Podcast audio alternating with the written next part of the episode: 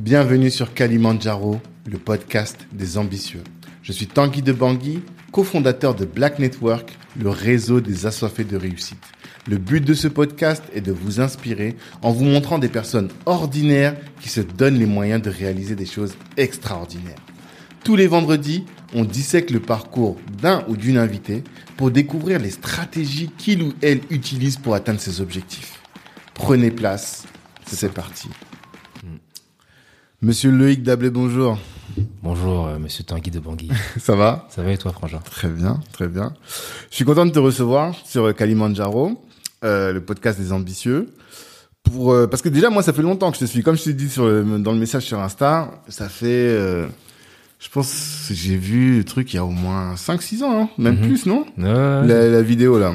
Ah ouais? Avec ma femme, on regarde toujours les trucs sur Abidjan parce que Mhm. on essaie de se projeter. Et je tombe sur un truc, je vois le projet, le mi- migration. Alors finalement, je vois plus migration que le PANAF. Donc c'est ça que je, que je viens de comprendre. Et je me dis, ah, le frère, c'est un mec d'ici qui est parti, qui a l'air de bien se débrouiller là-bas. Ça, c'est des gens que tu as envie de rencontrer en réalité. Tu as envie Mhm. de comprendre, rentrer dans leur tête pour comprendre qu'est-ce qui les a motivés à partir. Et ensuite, euh, qu'est-ce qui, comment est-ce que euh, ce back to Africa s'est fait? Et là, depuis tout à l'heure, on discute, je me rends compte que c'est très nuancé, que c'est l'échange va être intéressant. Ouais. Donc pour ça, je suis content. Et euh, je te dis aussi que le, c'est le podcast des ambitieux. Et il y a une moment, un moment dans une vidéo, tu dis que tu as la- l'ambition écrite dans ta dans ta peau. Ouais. C'est ça? Ouais. T'as écrit ambition sur comme. C'est euh, c'est- ah, c'est bête, hein. j'étais jeune, mais ouais, c'est le premier tatouage hmm. que j'ai fait. Ouais, ouais. D'accord. Et moi, ma première question, elle me pose toujours sur l'ambition. Qu'est-ce que qu'est-ce que l'ambition euh, Qu'est-ce que c'est que l'ambition chez toi? En quoi est-ce que c'est important? Est-ce que en quoi est-ce que ça a été important dans ton parcours? Ça, c'est la Mhm. première chose. Et la deuxième, finalement, c'est aussi bah, quelle est ton ambition ultime aujourd'hui, à Mhm. bientôt 40 ans, quoi. Tu vois? En fait, euh, déjà, merci beaucoup de me recevoir. Franchement, euh, je, je- je suis vraiment content. Et je pense que c'est mon premier podcast, hein, je l'ai jamais fait. Ah, je suis un bon. peu, tu vois, c'est Bah, mon, je suis content. mon baptême du feu. hein. Euh, non, pour répondre à ta question, Frangin, euh, pour moi, y a, ça s'est fait en, en plusieurs étapes. Hum, La première partie de ma vie, quand j'ai fait le tatouage ambition, ma seule et unique motivation, c'était de briller. Mhm. C'est-à-dire, je veux qu'on me voit. Mhm. Je veux qu'on me voit, je veux qu'on voit ce que je fais, je veux qu'on voit de quoi je suis capable. Euh, parce que, euh, tu sais, euh, je pense que tu le sais, mais il y a beaucoup de frangins qui le savent pas, parce qu'ils travaillent pas forcément sur eux-mêmes. Parfois, on nourrit beaucoup de complexes, tu vois. Et on, on évolue avec ces complexes-là. Et en fait, vouloir la lumière, ça en dit long sur ce que tu es. Si tu veux la lumière, c'est peut-être qu'au final, euh, peut-être il y a, il y a une part de chez toi qui est un peu dans l'ombre ou dans l'obscurité, et tu veux qu'on voit ça parce que t'es pas véritablement aligné. Et moi, euh, je voulais la lumière. J'avais pas de projet. J'avais pas de vision. Fais rien du tout. Je voulais juste que ça brille. Ok. Tu vois, non C'était ça mon truc. Et, euh, et donc, euh, mon ambition, c'était voilà, faut que je passe à la télé. Je veux qu'on me voit. Mhm. Et donc, euh, je fais. euh, je monte tout un tas de, de stratagèmes. Je suis chef et tout ça, machin. Et je commence à envoyer des mails à des boîtes de prod pour leur dire j'ai un profil particulier.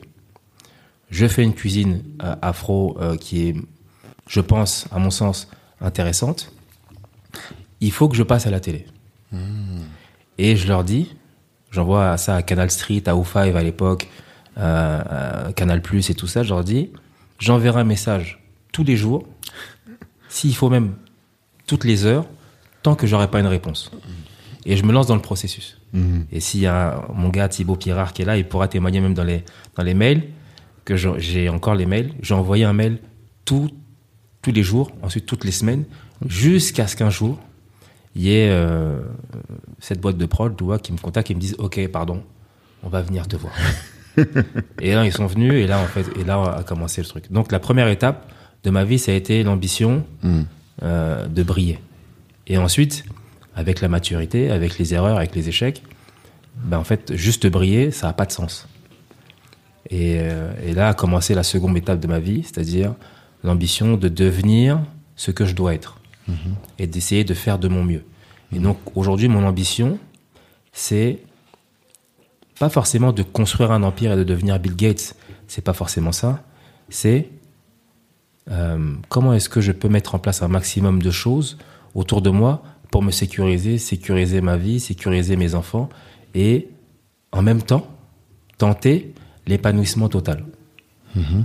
L'épanouissement euh, sur le plan euh, affectif, intellectuel, spirituel, sentimental, parental et tout ça.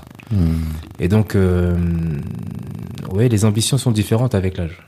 Et surtout avec, euh, avec euh, les expériences de vie. Hein, parce que... T'en parles beaucoup, hein. Je sens qu'on va apprendre des choses aujourd'hui. Ouais, ouais. Parce Non, que mais t'as ce, eu des vrais... ce- ce euh, podcast-là, il est traître.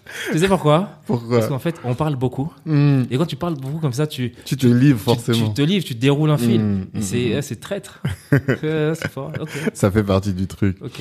D'accord. Et euh, donc, ambition, épanouissement total. Est-ce que tu as des KPI, des moments où tu vas te dire, bon, bah là, c'est bon, je suis arrivé? Je pense que tu- je pense qu'on peut se le dire. Et après, c'est aussi le revers de la médaille de l'ambition, c'est Mhm. que je pense que t'es jamais satisfait. Ouais. Tu vois, tu te dis au final j'ai acquis ça, mais j'ai ça, mais est-ce que au final c'est suffisant? Est-ce que ça, ok, mais et, et ensuite ça ça n'en finit pas. Mhm. Mais je pense que euh, l'épanouissement total, c'est euh, la fin du film.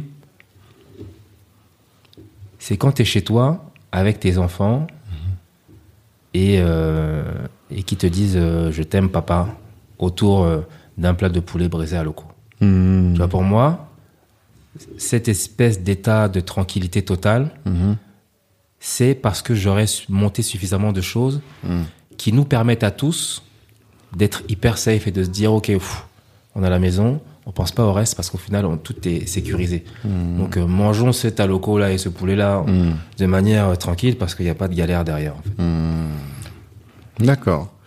Et euh, tu viens d'où, à la base? Où est-ce que tu as grandi? J'ai grandi. alors en fait, mes parents sont arrivés dans les années 80, comme beaucoup d'Africains en France. Euh, et ils ont trouvé un petit appartement dans le 7e arrondissement. Appartement, chambre de bonne, Mhm. dernier étage. Mhm. Ensuite, euh, ils sont installés dans le 18e, 17e, 18e. Euh, après ça, il y a eu euh, bon, beaucoup de déménagements, séparation des parents. Et ensuite, une fois qu'ils sont séparés, moi, j'ai découvert. euh, moi, je venais de Paris, tu vois. Et j'ai fait Paris, l'île Saint-Denis, 93. Hmm. Je suis arrivé à la base, moi, je faisais du roller, quoi. Ok. Le roller, quad, machin. J'étais un gars euh, dans une bulle. Donc, euh, Donc, premier jour à l'île Saint-Denis, j'arrive, je descends au quartier. mhm. Je descends avec mes rollers. Hmm. Vrai que tout le monde te regarde et dit, mais qu'est-ce qu'il fait lui les gars se sont dit, lui, c'est un ouf. T'avais quel âge? J'avais euh, 12 ans, Ok. tu vois. Et donc, j'arrive, je suis confronté à ça. Je connais pas les codes, je connais pas les gens, je connais pas cet environnement. Mhm. Et donc, euh, je- je- je- j'arrive là-bas et c'est difficile pour moi. Hmm. C'est difficile, je dois m'adapter. Je dois m'adapter parce que euh, il y a de la violence. Il y a euh, une situation sociale qui, qui fait que au final on est beaucoup renfermé sur nous. Il y a beaucoup moins d'ouverture d'esprit mine de rien parce qu'en fait euh, on est dans une bulle. Hmm. Dans la même ville, tu as cimetière, école, école primaire, crèche, Ouais. pharmacie. En fait, tu, Hmm.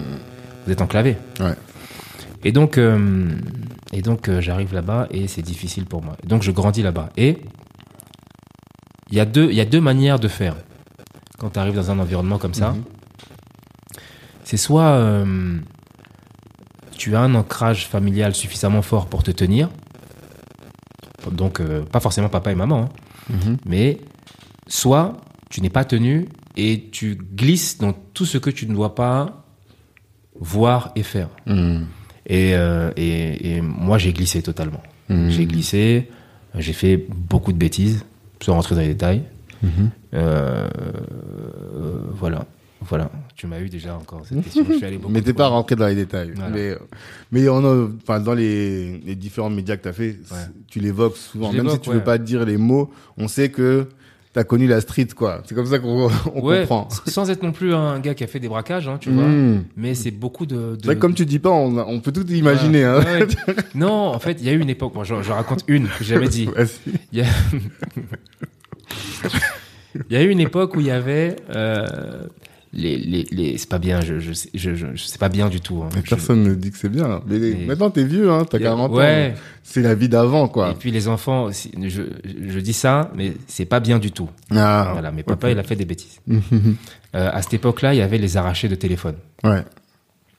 sur la rue de la Rep à Saint-Denis. Et, euh, et on a participé beaucoup à, à ce mouvement-là parce que c'était c'était pas bien, mais c'était un peu ce qui nous permettait aussi de faire tout, tout un tas de choses. Mhm. Donc il y a ça et pas mal d'autres euh, petites bêtises et, et larcins aussi. Jusqu'à un gros larcin, un, un gros larcin qui euh, et donc euh, j'ai été. Euh, que faut que j'en parle de ça, c'est bien justement On a l'exclu. parce que j'avais jamais parlé. En fait. Mhm.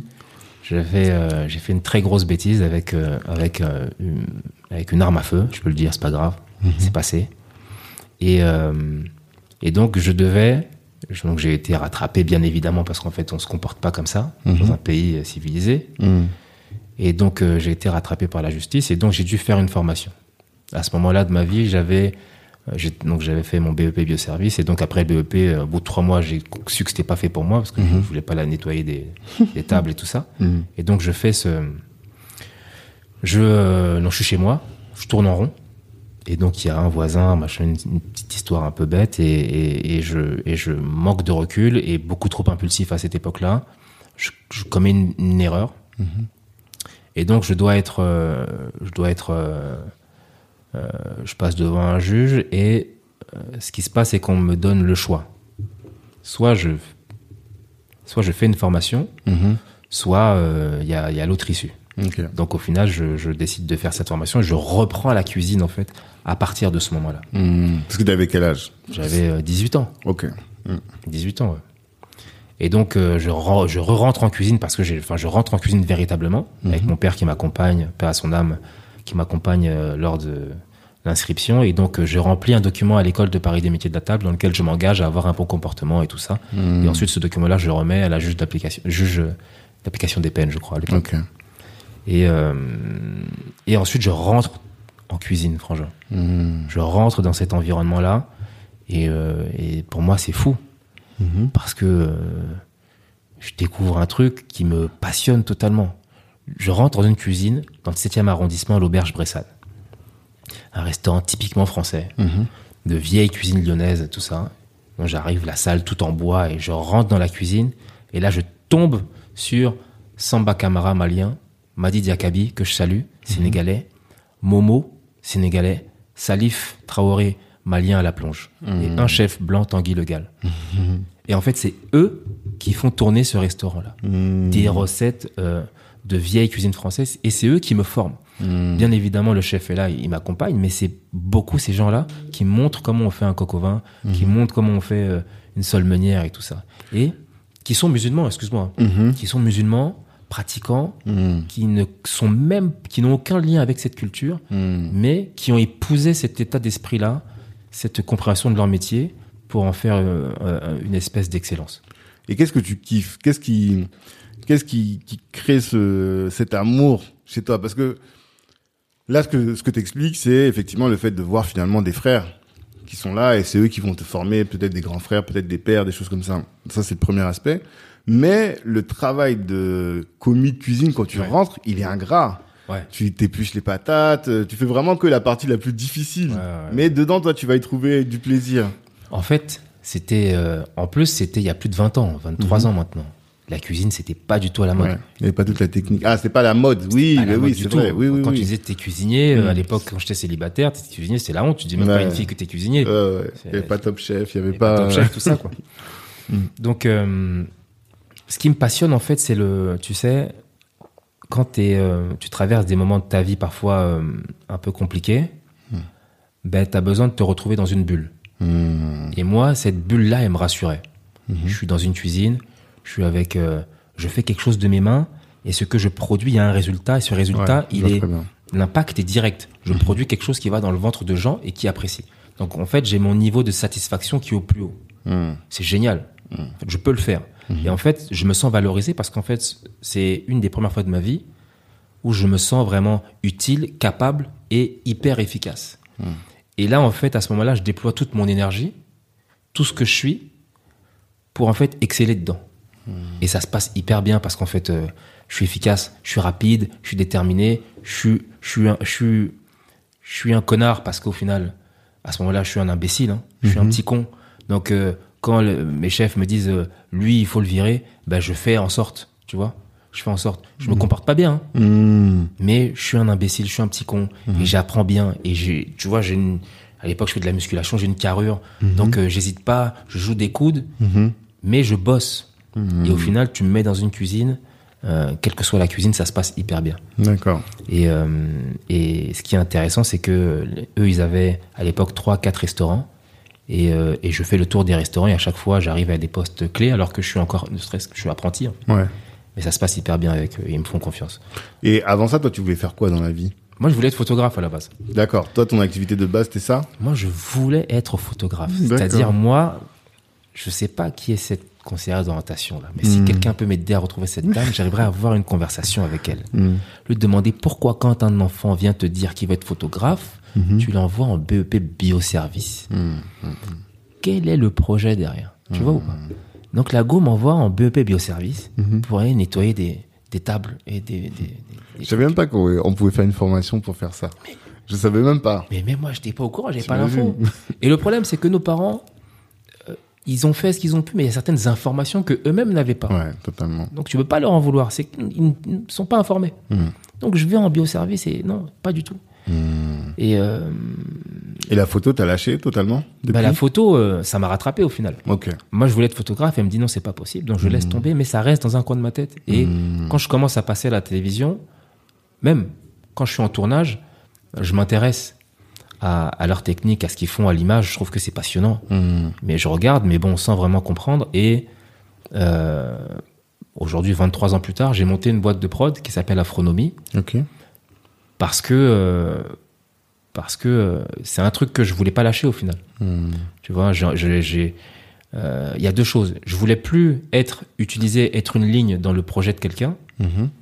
Donc comment faire, étant donné que j'aime bien ça aussi, autant monter une boîte de, pro- de prod et produire mes propres projets, Pro- produire pardon mes mes propres émissions de cuisine et euh, et, et euh, retisser un lien affectif et aussi financier avec euh, avec cette activité. Avec cette activité. Et quand on écoute ton CV, on entend toujours le Georges V, le Meurice. Comment t'as atterri dans ces grandes, ces grandes salles, ces grandes cuisines? Je vais dire la vérité. Euh, J'atterris dans ces endroits-là. Euh, J'envoie des CV Mhm. et je martèle de CV en fait. Toi, t'es un acharné en fait. Je martèle de CV. euh, Et à l'époque, moi, je sais pas en fait bien comment fonctionne le mail et tout ça. Mhm. Je, je comprends juste que là, avec euh, ça, là, si j'appuie le bouton, ça part tous les jours chez eux. Donc je trouve une adresse et je martèle de mails. Je martèle, je martèle tous les jours, tous les jours, tous les jours. Et la RH Toi, tu voulais absolument bosser dans une grande cuisine. Ouais, parce que je me suis dit, en fait, ce qu'il y a de mieux pour moi, vu mon profil, Mhm. il vaut mieux que je tape le plus haut possible, Hmm. même si j'aime pas ce qu'ils font, mais il faut que ça puisse me servir pour plus tard dans mon CV. Donc je martèle, je martèle, j'envoie des mails et au final, je suis pris en rendez-vous et il me manque des techniques, Mhm. il me manque des choses, mais je suis pris parce que j'ai envie de le faire, je suis déterminé pour le faire, donc, et donc ça passe à chaque fois. Mais je reste jamais longtemps. D'accord.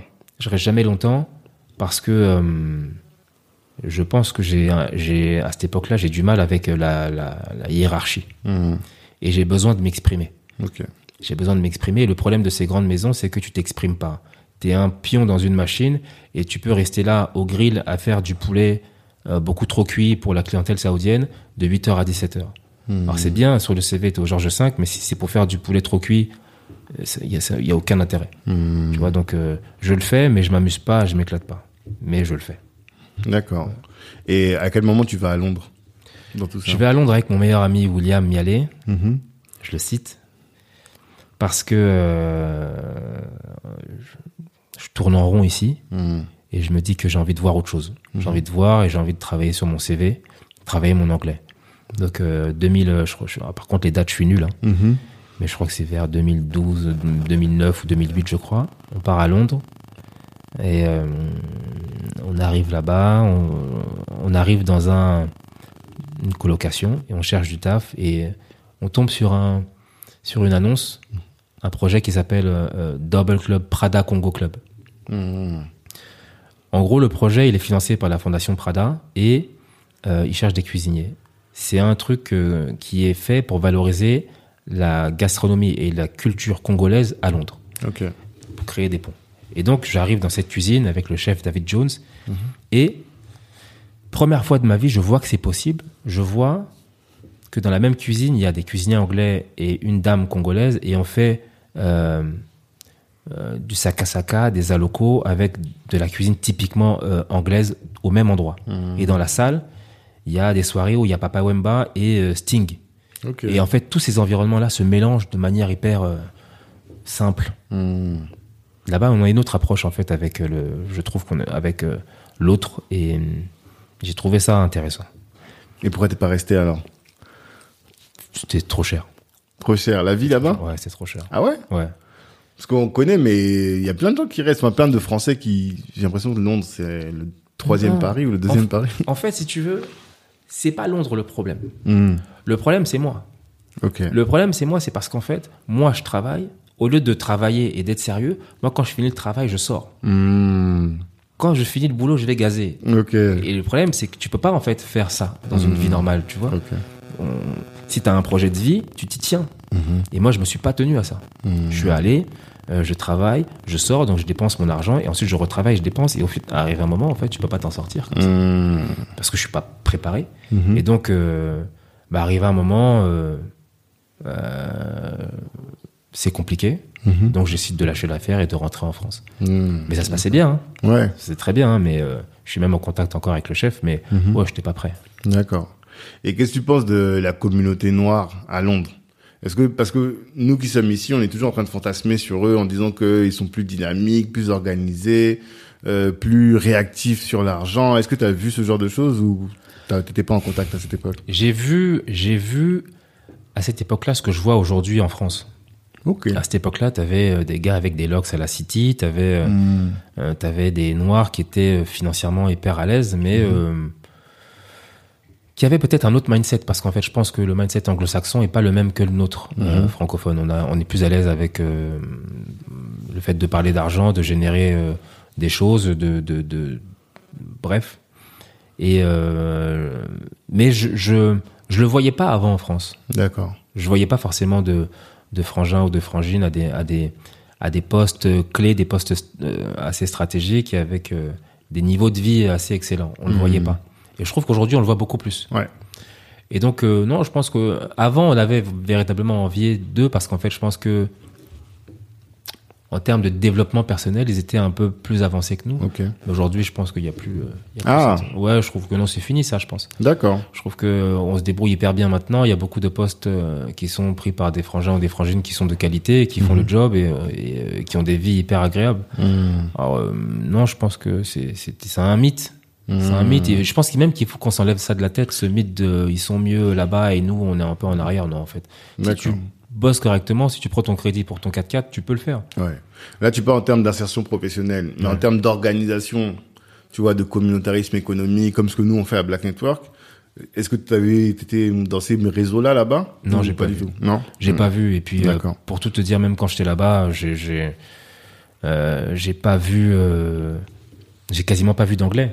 Je vivais dans une colocation avec, euh, une colocation avec des Français. Je travaillais dans un restaurant avec beaucoup de Français. et j'ai appris l'anglais malgré moi avec les filles, quoi. Ah, D'accord. Donc, euh, j'étais pas euh, forcément, euh, j'étais pas, j'étais pas aguerri. Hmm. Oui, parce que toi, t'es parti pour par- parler l'anglais, mais le problème, c'est que tu te retrouves dans une communauté de Français. C'est ça. français. Et puis, tu, et puis tu bosses, donc t'es pas. euh, Et puis même, euh, tu sais, je- euh, moi j'admire ces gars qui sont connectés tout de suite. Tu sais, le gars, il a déjà 20 ans, il est, il est prêt. Dans sa tête, il est prêt. Ouais. Moi, j'ai, moi, je- j'étais pas prêt. Vois, j'étais pas prêt du tout. Moi, J'étais- je, je suis C'est-à-dire, arrivé- euh, moi, j'étais, euh, je suis rentré dans la vie euh, euh, en moonwalk.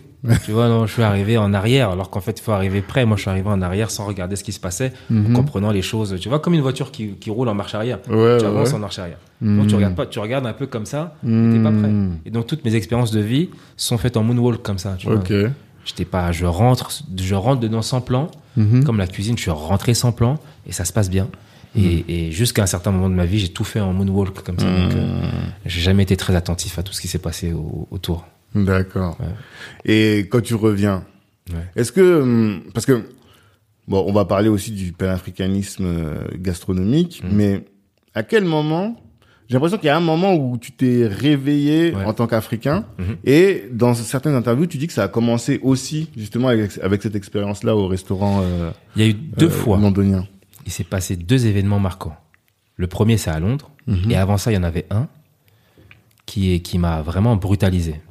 Je, après l'apprentissage, j'ai arrêté la cuisine parce que ça m'a saoulé. Mhm. Je me suis dit, en fait, euh, je peux, c'est trop dur, il y a trop d'heures, machin, c'est trop compliqué. Donc, je vais travailler chez Zara. Ouais. Je suis chez Zara, je suis vendeur, euh, machin, tout ça. Et euh, chez Zara, je bosse avec un gars qui s'appelle Philippe. Mhm. Euh, et après, un jour, il revient au taf, il s'est fait tatouer Carifa sur le bras. Je lui dis, Putain, fou, pourquoi t'as mis Carifa sur le bras? Il me dit, c'est africain, à l'envers. Je dis, bon, ok, puis on sympathise. Ça devient un frangin de cœur. Ok. Ah, je savais pas qu'il s'appelait Philippe. Ouais. Je découvre aujourd'hui. Et donc, euh, Carifa, euh, un, jour, il me dit, viens, il y a une réunion, tout ça, machin, on va voir un truc. Euh, ça parle bien là-bas, donc euh, ben, je le suis, on y va, on va, dans la, on va à la réunion, je crois que c'est vers Bastille ou République, je sais plus. On rentre, on doit déposer les téléphones, machin, tout ça. Je m'assois Hmm. et je vois un gars, crâne rasé, Mhm. tête fâchée. Le gars, il parle de choses et, et en fait, euh, et il me reconnecte. Kémy Seba, il parle. Moi, j'ai jamais entendu parler de Kémy Seba de ma vie. D'accord. pas qui c'est. C'était au tout début Ouais, de l'aventure. Ouais, de la tribu Car. Les gars, ils sont vénères, en fait. Ils sont vénères, mais ils disent des choses, en fait, qui sont hyper cohérentes. Hmm. Mais la forme, euh, elle est agressive. Hmm. Mais moi, je, je, je- ça me parle. Ça me parle. Et en fait, je- du coup, dans ce que j'entends, j'entends que je dois me reconnecter à mon métier, mais dans ce que je fais, je dois pouvoir me connecter à ce que je suis au plus profond de moi-même.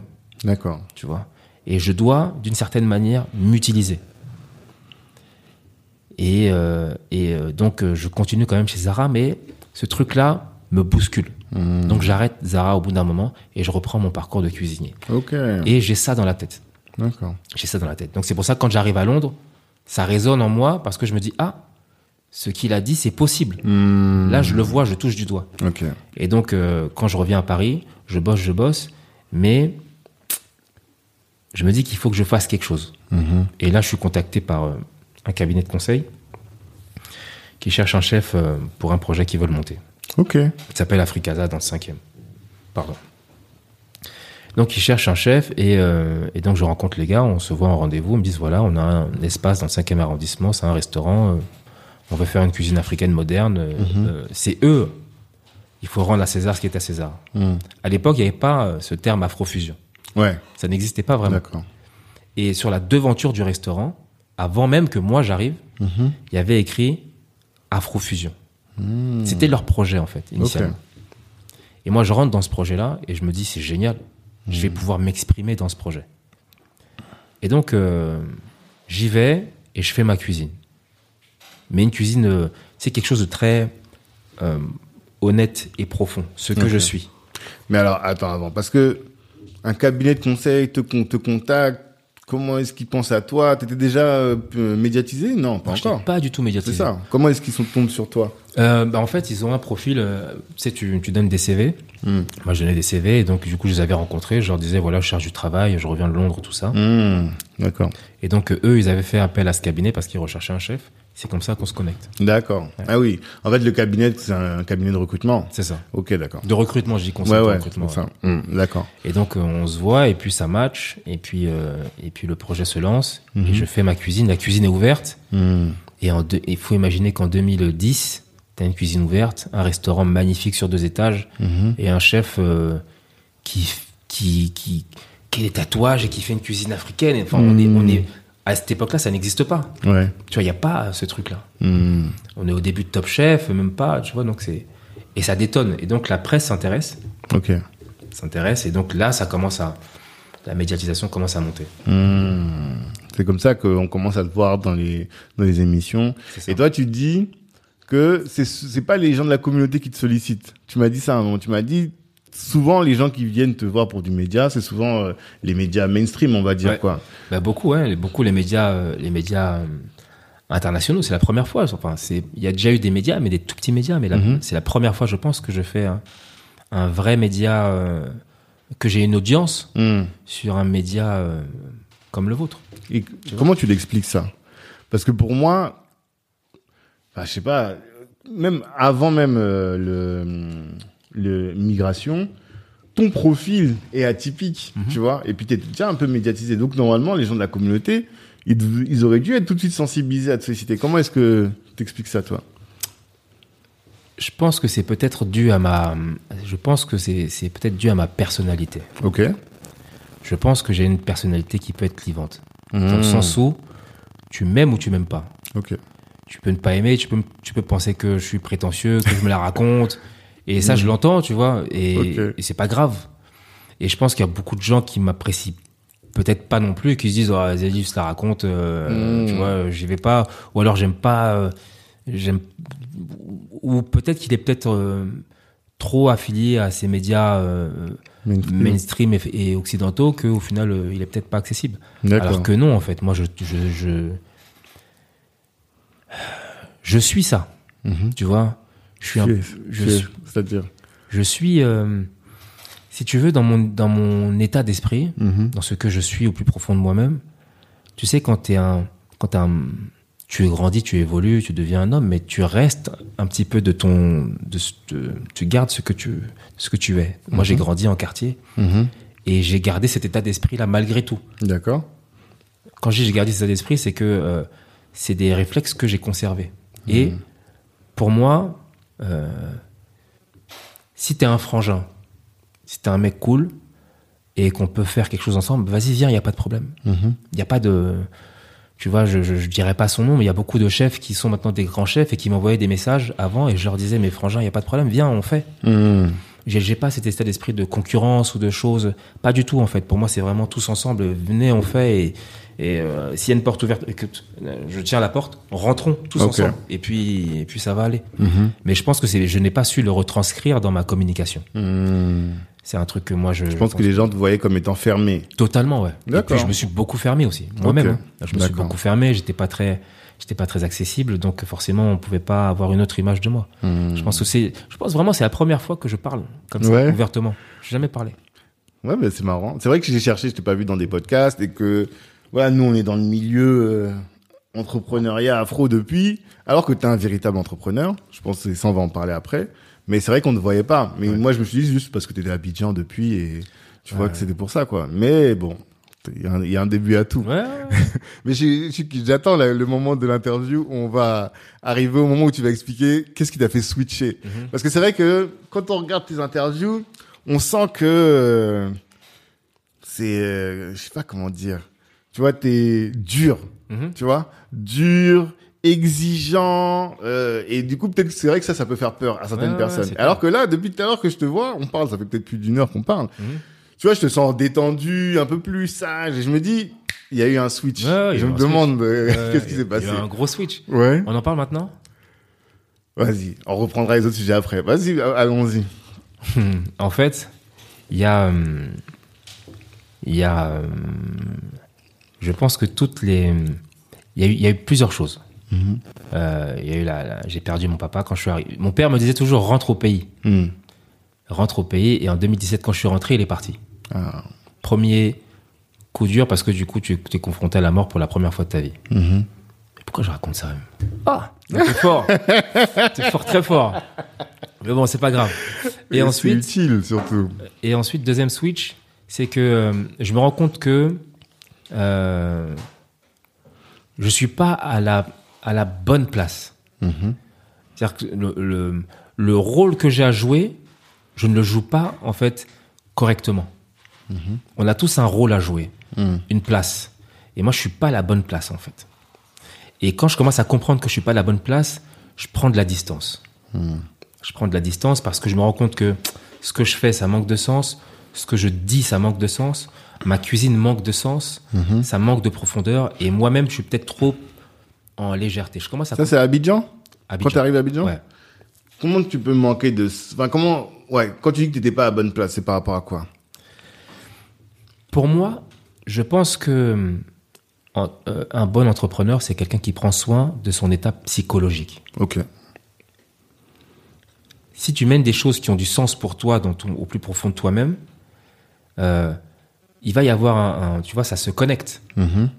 Et je pense que malgré les super projets que j'ai pu avoir, euh, j'étais pas connecté à, c'est un peu bizarre, hein, j'étais pas connecté à ce que je devais être profondément. C'est-à-dire, euh, je ne peux pas être dans quelque chose qui n'est pas ce que je veux au plus profond de moi-même.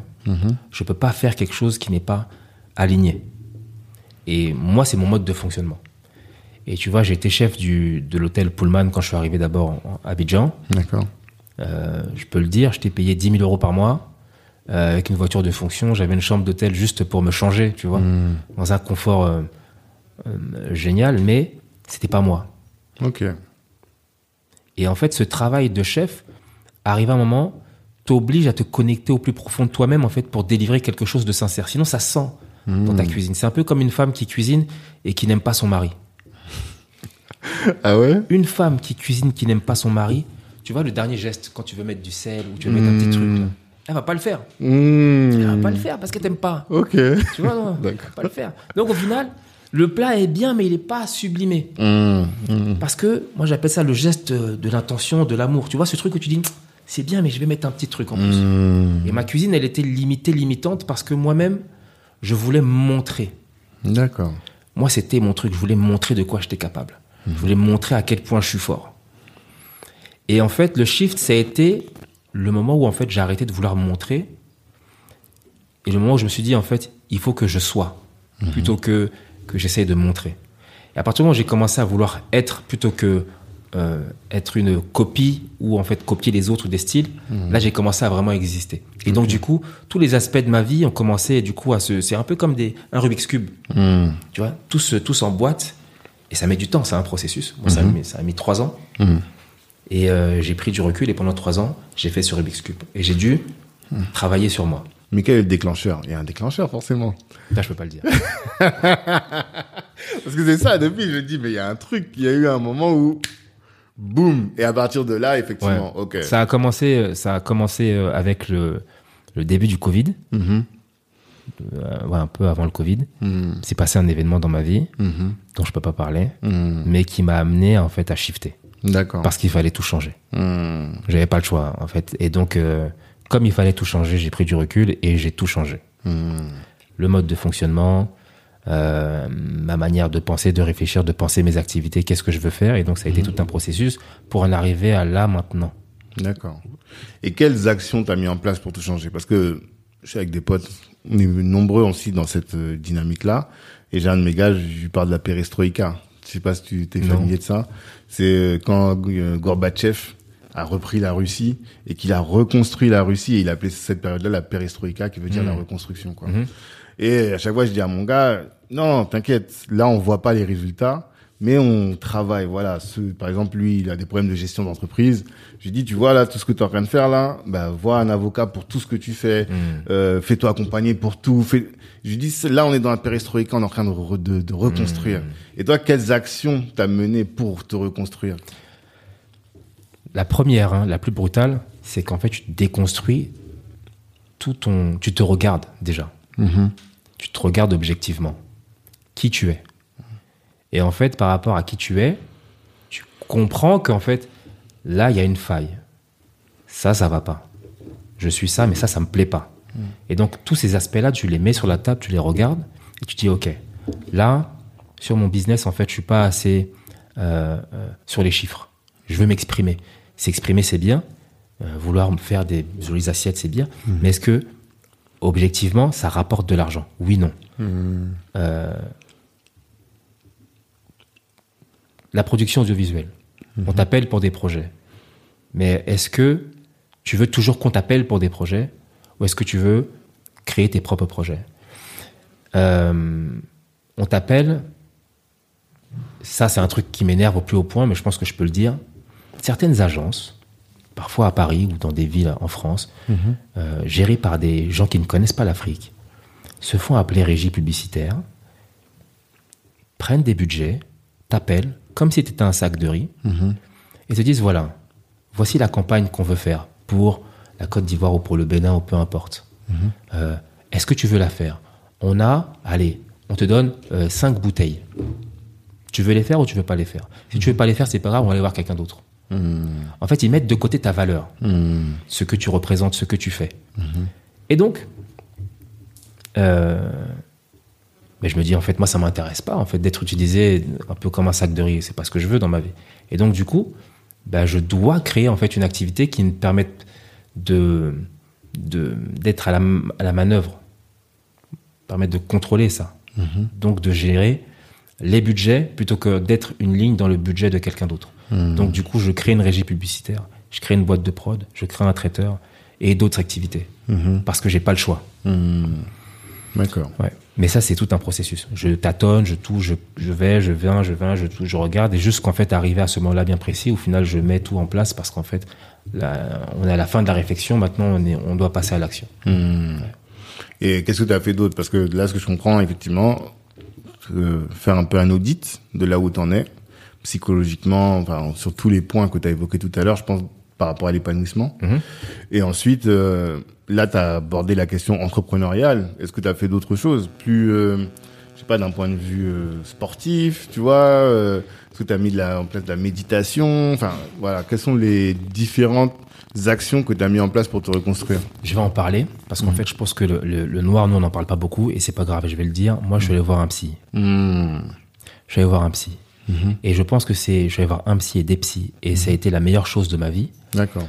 parce que euh, pour moi, le psy, c'est comme le dentiste. Quand tu grandis avec des traumatismes, quand tu grandis dans la non-communication parfois avec tes parents ou dans ta famille, tu as des choses que tu gardes. Ces choses-là, parfois, peuvent t'handicaper dans la vie.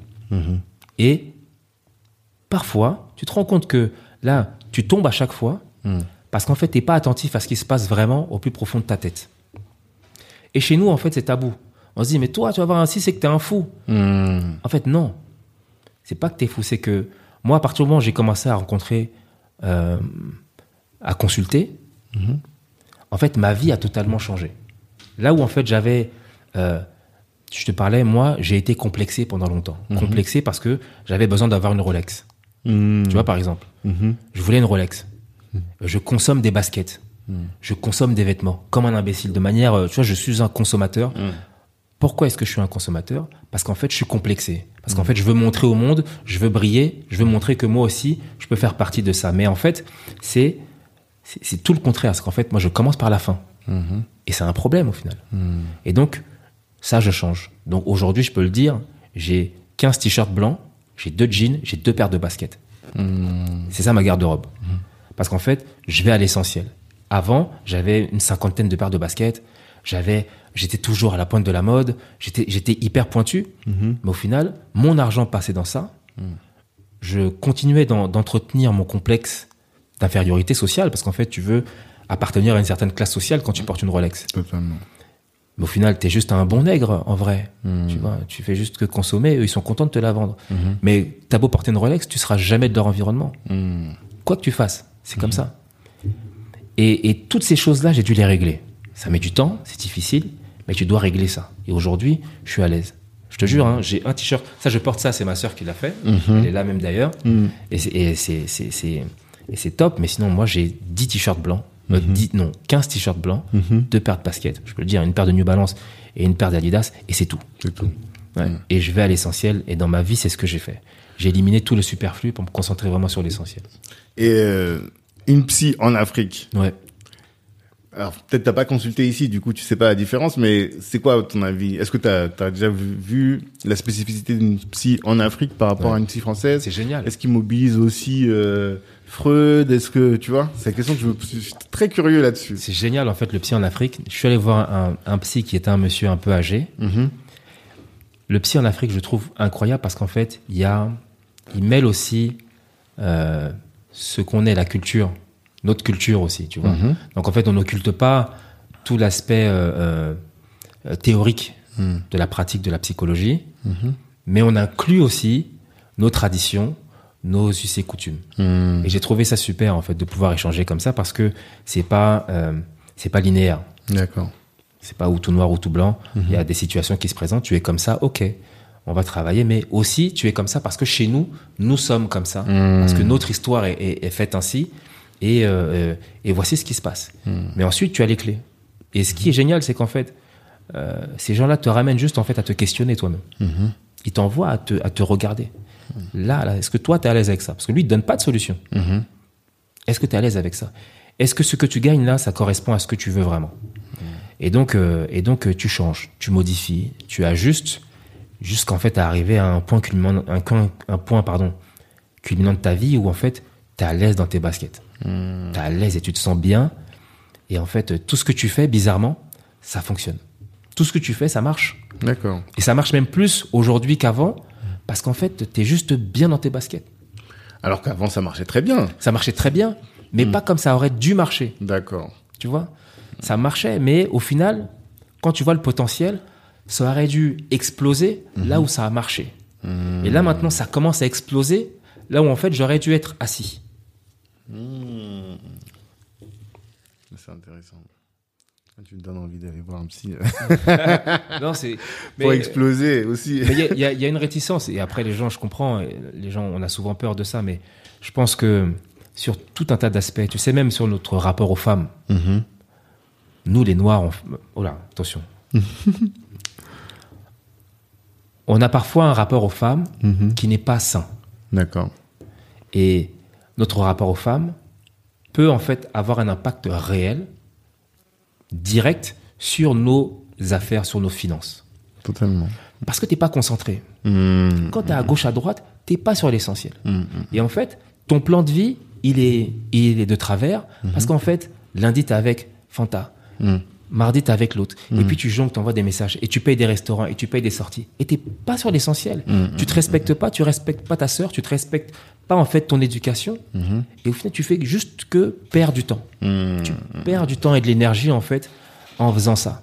Et tant que t'es pas conscient, ben, du coup, tu, tu coules. Alors, tu passes de bons moments. hein. Mhm. C'est cool, hein. Tu vas au restaurant, tu fais les plus beaux restaurants, tu sors avec ta voiture, machin, tout ça, ton crédit, tu payes les restaurants, tu payes. Mais combien tu mets de côté en vrai? Ouais. En vrai, qu'est-ce qui se passe vraiment dans tes finances? Quand tu as payé les 5 restaurants par mois, quand tu as payé les cinémas, quand tu as payé les petits cadeaux, et que tu te perds parce qu'en fait, tu dois gérer ton téléphone comme si c'était une entreprise. C'est ça qui se passe en vrai. Ouais. Ton téléphone, ça devient une boîte. C'est une start-up. tu dois avoir des applications, tu dois gérer ça. Tu, tu perds du temps en fait avec ça. Ouais, le défocus, quoi. C'est ça surtout. Tu perds ton focus sur ton activité et ça crée de la charge mentale au-delà de ça. C'est une charge Mm. incroyable. Vraiment, je, je, si des frangins m'entendent, c'est une charge. Et je t'assure que quand tu te décharges en fait de ça, Mm-hmm. que tu te concentres juste sur une femme, tu lui donnes en fait de l'attention.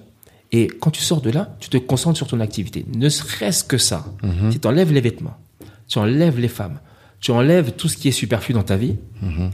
en fait, tu vas beaucoup plus vite. Ça, ça va faire le buzz sur les réseaux sociaux, ça. Je sais déjà, je vais la mettre sur Instagram, les filles, elles vont liker. elles vont liker fort. Mais c'est vrai, c'est des, des conseils que donnent les anciens.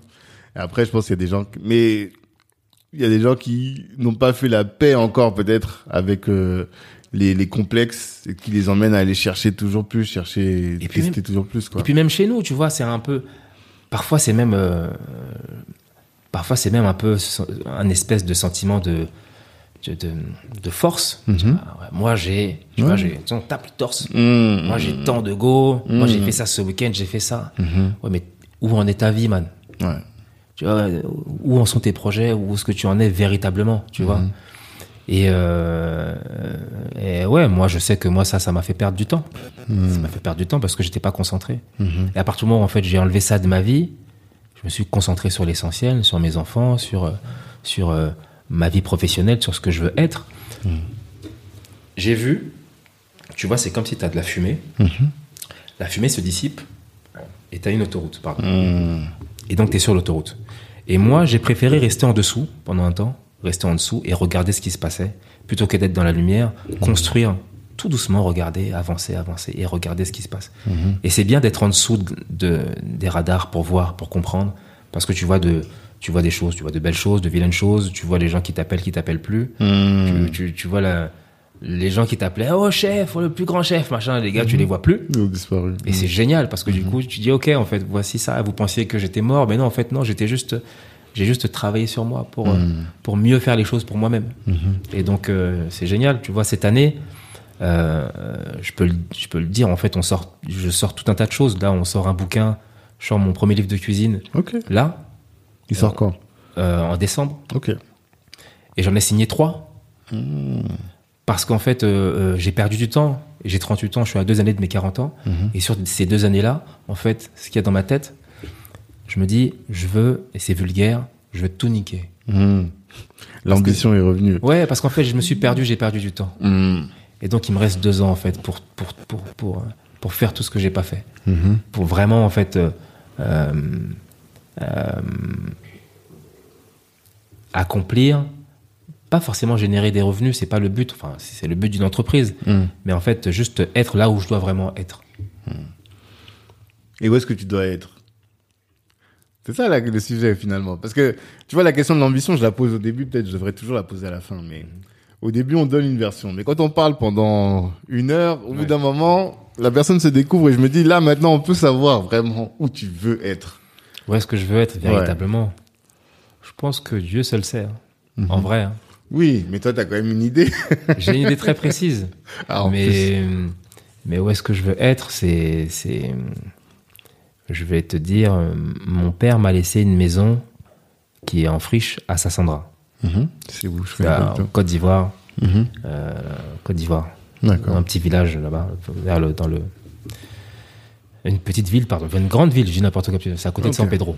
Ok, San Pedro, on connaît un peu. Et donc, euh, il m'a laissé cette maison. Où est-ce que je veux être Moi, c'est l'objectif, c'est d'être dans cette maison Mhm. et d'en faire quelque chose qui a du sens parce que c'était le projet de sa vie. D'accord. D'accord. Mais t'as plus euh, les rêves de gloire, les rêves de Rolex, tout ça. Ah non, je m'en fous. C'est fini. Je te dis, frangin, je- j'ai j'ai 15 t-shirts blancs. Hmm. J'ai vraiment. Et je m'habille chez Kiabi. Tu vois Hmm. Donc moi, aujourd'hui, je suis plus dans ça. D'accord. J'ai pas envie de briller, ça m'intéresse plus. J'ai pas envie qu'on me voit, ça m'intéresse plus du tout. Au contraire, je suis détaché de ça. Et D'accord. depuis que je suis détaché, je me sens tellement bien parce qu'en fait, je suis plus prisonnier de ce qu'on va dire, de ce qu'on veut penser, de ça m'intéresse plus. Hmm. Je suis sur l'essentiel. L'essentiel, c'est de créer des activités qui génèrent suffisamment de revenus pour qu'en fait, je puisse payer ce que j'ai à payer Mhm. et vivre décemment. C'est tout. D'accord. Alors, si je suis amené pour le bien du projet à être dans la lumière, bah, il faut le faire.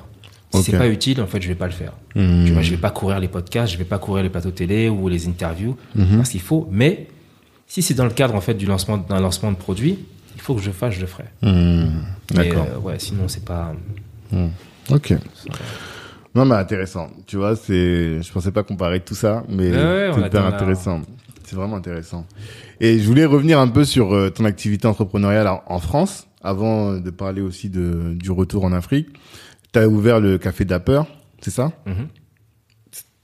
Comment t'en es arrivé là? Et quelle était tes- ton ambition? Est-ce que toi, t'as toujours voulu entreprendre? Pas forcément, non? Et à quel moment est-ce que tu t'es dit non mais il faut que je crée ma propre maison? Est-ce que tu peux nous expliquer un peu? Moi, j'ai jamais voulu entreprendre. Ok. Vraiment, c'est le, le truc que je voulais pas faire du tout. Tu vois, euh, euh, le café d'Aper, ce qui se passe, c'est que un jour, je me balade euh, dans Paris. Mhm. Je suis pas loin, je travaille pas loin, et je rencontre un monsieur sur le trottoir. Je sais pas, on se met à parler. Il s'appelle Monsieur Levaux. Mhm. Et elle me dit ouais, j'ai un musée à côté, et puis on parle d'Afrique et tout ça, quoi. Mhm. Et euh, je suis chez moi en 2000, euh, ouais, 2016, je crois, ouais. 15-16. 2016. Et euh, je repense à ce musée, donc j'envoie un message. Parce qu'en fait, euh, euh, je reviens de tournage de Star Chef et je me dis, en fait, ce serait bien d'avoir un restaurant. Donc j'envoie un message au musée, bonjour, machin. J'avais rencontré Monsieur Lovo, comment il va? On me dit qu'il est décédé. Et donc, euh, et donc euh, bon, j'envoie un message, mais j'aimerais bien, j'adore votre musée, je le trouve intéressant. J'aimerais bien y faire quelque chose, un restaurant ou peu importe, voyons-nous quoi. Mhm. Et on se rencontre et puis je rencontre euh, sa femme et ça match, ça, ça fit bien et on, on décide euh, et donc je décide d'ouvrir le restaurant à l'intérieur de ce musée. Mhm. Et euh, euh, c'est vraiment comme ça que ça se passe. De D'accord. manière la plus simple possible. ouais. D'accord. Et euh, ce, ce musée, c'était une euh, f- encore une fois de la fusion de la nourriture africaine. Ouais. Comment ça a marché? Quel a été l'accueil? C'est dans le 16e arrondissement? 16e Voilà. arrondissement. Quel a été l'accueil de- du public? Comment comment t'as vécu même cette env- aventure entrepreneuriale? Donc, moi, à ce moment-là, je décide d'ouvrir ce restaurant. Quand on l'ouvre, je parle souvent du fait que j'étais pas prêt psychologiquement. hein. Mhm. Parce qu'en fait, pour moi, c'est hyper important dans le business, en fait, d'être aligné. D'accord. Et, euh, et j'étais pas prêt. J'ouvre et je fais appel à des fournisseurs sans faire de calcul, sans faire d'études de coût, sans faire une étude de positionnement, de marketing véritable. J'ai une Mhm. équipe en fait qui veut le faire et je leur dis laissez-moi, je connais.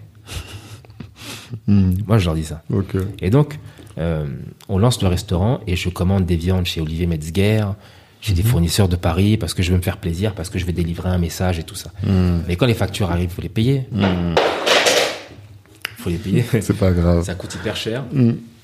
Et donc, euh, et donc euh, mais l'activité permet quand même de payer ça. Hmm. Parce que tu avais des grosses marges. Ouais, enfin, euh, je calculais pas les marges. Ah oui. Non, je calculais pas, je m'exprime. D'accord. Tu vois, étais un je artiste. suis un, je suis un artiste. J'achète toutes les assiettes que j'ai, Hmm. j'achète une peinture euh, machin comestible, enfin euh, lessivable, Mhm. et je peins toutes mes assiettes. Je suis dans un délire de créativité. Ah oui. Donc je peins, moi, je m'exprime, et puis le restaurant marche, et je. Et je fais pas attention au coût. Hmm. Et, euh, et ça, ma- ça marche, Mhm. quand même. Mais c'est juste qu'en fait, arrivé un moment, pour transformer sur la deuxième année, euh, le musée va fermer et on décide d'arrêter. Et là, en fait, on, est, on doit faire. euh, on fait le, le bilan et le bilan est pas est mitigé. Hmm. Ouais. Et on peut faire une pause? Ouais. Attends, je vais aux toilettes. Vas-y, pas de souci. attends, j'arrive tout de suite. Donc oui, tu parlais de, du fait que euh, sur la deuxième année, vous étiez pas sûr parce que le bilan était mitigé, c'est ça? Ouais, le bilan est, est- est pas mauvais, mais euh, on peut le faire. Et, euh, et au final, on essaye de rentrer dans une espèce de bataille juridique avec euh, le musée. On veut absolument ouvrir le restaurant, Mhm. même si le musée, en fait, machin. Et donc, on perd du temps et de l'énergie avec des avocats et tout ça. Hmm. Et, euh, et- énergie et de l'argent. Mhm. On perd de l'argent avec les avocats. Je me rappelle une avocate qu'on a payé 7000 euros qui nous a dit Ok, je vais faire le truc et la go n'a rien fait. quoi. Donc en fait, on a délapidé 7000 euros comme ça. Et donc, euh, mais tout ça, ce qui est intéressant, c'est que dans, dans tout ça, soit tu te dis en fait, je suis nul et c'est foutu, Mhm. soit au final tu t'en sers et ce sont des expériences. Hmm. Et c'est là où c'est magnifique, c'est que euh, de tout ça, tout ce que j'ai vécu aujourd'hui, je l'utilise. Mhm. Avant de faire appel à un avocat, je vais te voir, je vais te parler, je vais essayer de savoir qui tu es d'abord Ouais. et de quoi tu es capable. Parce qu'en fait, j'ai payé des avocats qui n'ont rien foutu à plusieurs reprises pour différentes euh, affaires. Et en fait, même ça, tu as des avocats qui euh, qui sont clairement pas compétents, Mhm. qui ont le titre, mais en fait qui font pas le job. Ouais, totalement. Et et ça, c'est parce qu'en fait, j'ai vécu ça que je peux le comprendre. Avoir un bilan qui est pas positif, je l'ai vécu. Donc en fait, je fais tout aujourd'hui pour euh, ne plus me retrouver dans cette position. Hmm. Parce que je l'ai vécu. Parce qu'en fait, je suis capable de transformer ça. J'ai- J'ai cette énergie-là. Mhm. Ouais. D'accord. Et euh, donc tu relances, tu relances pas le café d'Aper. Non, finalement, on relance pas et on décide de faire une, une tournée africaine qu'on a appelée l'African Food Art Tour. Donc, on fait le tour des capitales, de plusieurs capitales africaines pour organiser des dîners dans des euh, galeries d'art. Fait... Et d'où vient l'idée justement? Parce que ce qui m'intéresse, c'est à quel moment tu t'es dit, il y a quand même 6 ou 7 ans, à un moment où l'Afrique c'était pas aussi sexy qu'aujourd'hui, Mhm. à quel moment toi tu te dis mais il faut que j'aille là-bas? C'est ce que je me dis. Mhm. Je me dis, en fait, j'ai plein de potes qui sont DJ Mhm. et je me dis, en fait, euh, pourquoi est-ce que je me book pas comme un DJ, en fait? Ok. C'est plus simple, en fait. Tu vois, eux, ils, ils se déplacent pour faire des soirées, ils appellent des gens et en fait, les entrées, c'est ce qui leur permet de, de vivre. Et au final, euh, euh, cet aspect itinérant, je peux le faire aussi dans ma cuisine. Tu vois, je peux prendre un lieu et faire venir des gens et puis euh, faire en sorte qu'ils payent pour générer des revenus. D'accord. Et, et comme je suis, je suis un, un passionné de, de la culture hip-hop et du, et du rap, tu vois, je, je, je, je fais beaucoup de parallèles avec ça même dans mon activité. Tu vois. Mhm. Je me dis, les DJ ou même un, un, un, un rappeur ou un chanteur, en fait, il n'a pas ce problème-là, en fait, d'avoir un lieu. Mhm. Un DJ n'a pas de lieu. Non. Un rappeur n'a pas de lieu. Il se déplace. Et là où il se déplace, il génère du cash. Mhm. Ben, dans ce cas-là, déplaçons-nous. Mhm. Mettons en place une espèce de tournée pour générer du cash. Mhm. Et c'est comme ça que du coup, euh, on, on monte ce projet-là qui se passe bien. On fait l'Afrique du Sud, euh, le Togo, le Bénin, le Congo, euh, Abidjan et, et, euh, et voilà. Et comment vous vous structurez pour le faire? C'est-à-dire, vous prenez votre téléphone, vous appelez tous les grands restos et vous dites voilà, on veut faire un show dans votre dans votre euh, maison. En fait, on, on contacte les, les, les espaces d'art. Mhm. On leur dit voilà, on veut organiser un dîner en plein cœur de vos œuvres d'art. Ah. Et, euh, et généralement, ils n'ont pas fait ça. Donc, Ouais. En fait, ils disent OK. Mhm. Et donc, à partir de là, nous, on lance les invitations. Il y a tout un processus derrière. Donc, on invite des gens, on fait appel à la presse avant qu'on arrive, donc, communiqué de presse, etc.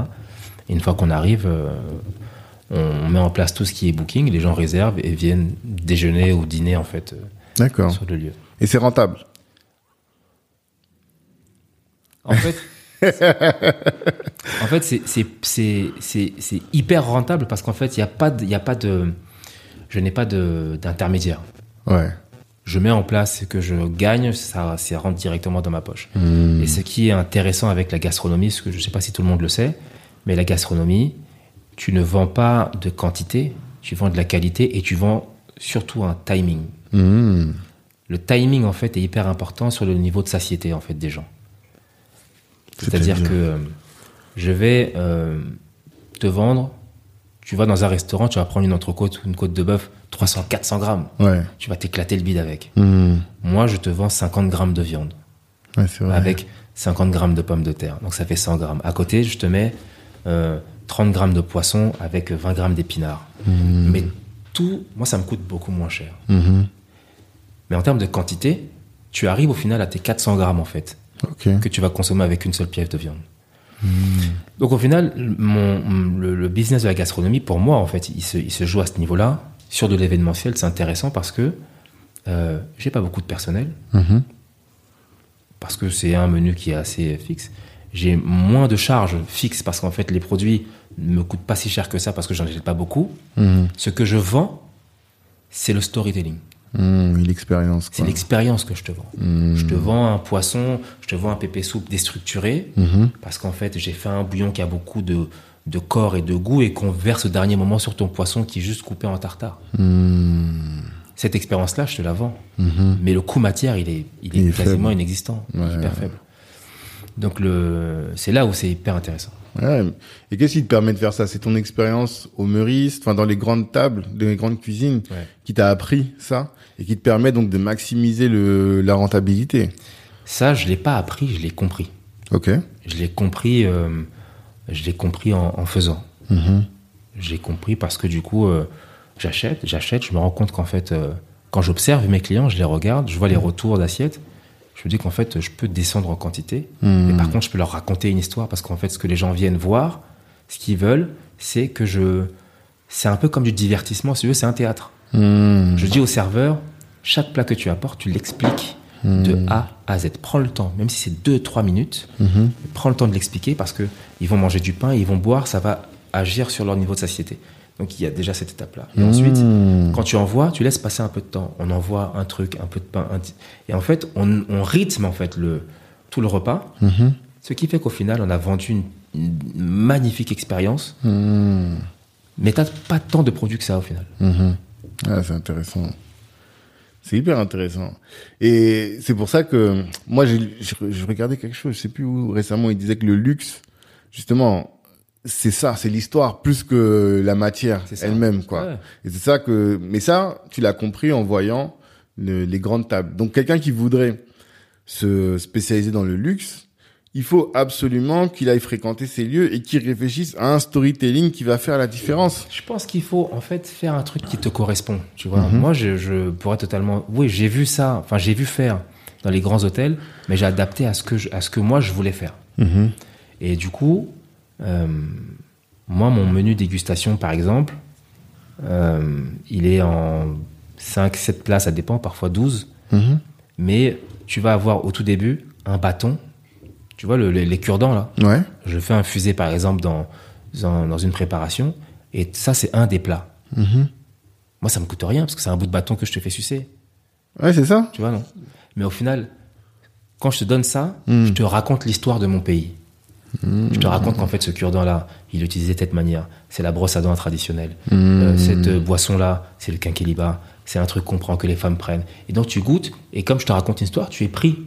Je, je te vends tout un ensemble de choses. Il y a la musique qui va avec, l'éclairage qui va avec. Et donc, euh, euh, c'est plus tant le, la matière qui compte. Je pourrais même te dire cette eau-là, c'est une eau. si c'est vrai, bien sûr, faut pas mentir aux gens. Bien sûr. Mais si c'est une eau euh, du village, euh, d'un village camerounais et qu'il y a une histoire, je te la vends et je te dis tiens, voilà cette eau-là. Voici ce qui se passe. C'est pas juste de l'eau, c'est ça. Et dans ton esprit, il se passe déjà autre chose parce qu'en fait, je te prends et je te gère et je t'emmène en fait dans une direction. Donc, le sujet de je vais me péter le bide, bah du coup il est déplacé. Hmm. Tu viens plus pour te péter le bide, tu viens pour passer un moment et quand tu ressors de là, tu te sens nourri. Hmm. T'as mangé, t'es rassasié, mais t'as eu beaucoup plus en fait que juste une grosse entrecôte. D'accord. C'est hyper intéressant. Et mais est-ce que tu peux faire des grandes marges dans ces conditions-là? Parce que tu sers moins de personnes Finalement, tu t'y retrouves aussi financièrement? Je prends l'exemple de hum, la Côte d'Ivoire. Mhm. En Côte d'Ivoire, tu vas acheter un train d'entrecôte local. L'entrecôte, c'est la grosse pièce de bœuf que tu découpes ensuite pour faire des petites entrecôtes. Tu vas l'acheter 7000 francs, 8000 francs. Mhm. Chaque entrecôte, donc tu divises, Mhm. t'en fais euh, 4, 4, 5. Ok. Chaque entrecôte, parce que tu la travailles, parce qu'en fait tu, tu fais un travail dessus, euh, tu la vends entre, entre 45 000 et 50 000 francs CFA. Hmm. Les marges que tu. Parce qu'en fait, je te la vends pas comme une euh, pièce de bœuf lambda. Hmm. Je te raconte ce que j'ai fait dessus et la valeur ajoutée, c'est mes mains. C'est ce que je suis. Et quand tu viens manger mon entrecôte chez moi, écoute ce prix-là parce que euh, c'est, je mets en valeur le produit local. Et donc, je peux réaliser des marges, pour être objectif, de 800%, chose que je ne pourrais jamais faire en Europe. Impossible. Quand je travaille euh, du, du, euh, des crustacés, des fruits de mer, les marges sont, c'est même pas, je peux même pas le dire en fait. Tellement c'est, c'est C'est démesuré. indécent. C'est, indécent. ouais, je vois. Mais tu fais des marges qui sont incroyables Hmm. parce qu'en fait, tu vends une histoire. Et donc, euh, le, forcément, le business est totalement autre quand tu fais, quand tu fonctionnes de cette manière-là. Mais du coup, pourquoi tu veux autre chose? Normalement, juste avec la cuisine, c'est bon. Tu dois être bien. Oui, mais c'est pour ça qu'en fait, je dis souvent que je suis euh, entrepreneur malgré moi. Tu vois, moi, j'ai pas envie de créer une boîte de prod. Mhm. Ça m'intéresse pas, moi. J'ai pas envie. ça- j'ai- C'est c'est- c'est C'est pas ton métier. pas quoi. mon métier. Ouais, ouais, ouais. J'ai pas envie de créer une régie publicitaire. C'est pas mon taf. Mhm. Euh, mais je suis obligé de le faire parce que sinon, en fait, les, les nouveaux esclavagistes là, Hmm. ils vont vouloir m'utiliser. Donc je suis obligé de le faire. Mhm. Et ça m'emmerde. Et donc du coup, je m'entoure des bonnes personnes pour le mettre en place. Parce que c'est ça la difficulté, et ça c'est un sujet aussi que j'ai beaucoup avec les entrepreneurs du, du réseau, c'est celui du focus. Tu vois, toi, tu as un cuisinier. Tu as, commencé à 18 ans, donc tu as 20 ans d'expérience dans la cuisine. Et euh, maintenant, tu as vraiment véritablement une expertise. Demain, tu vas te lancer dans une autre activité.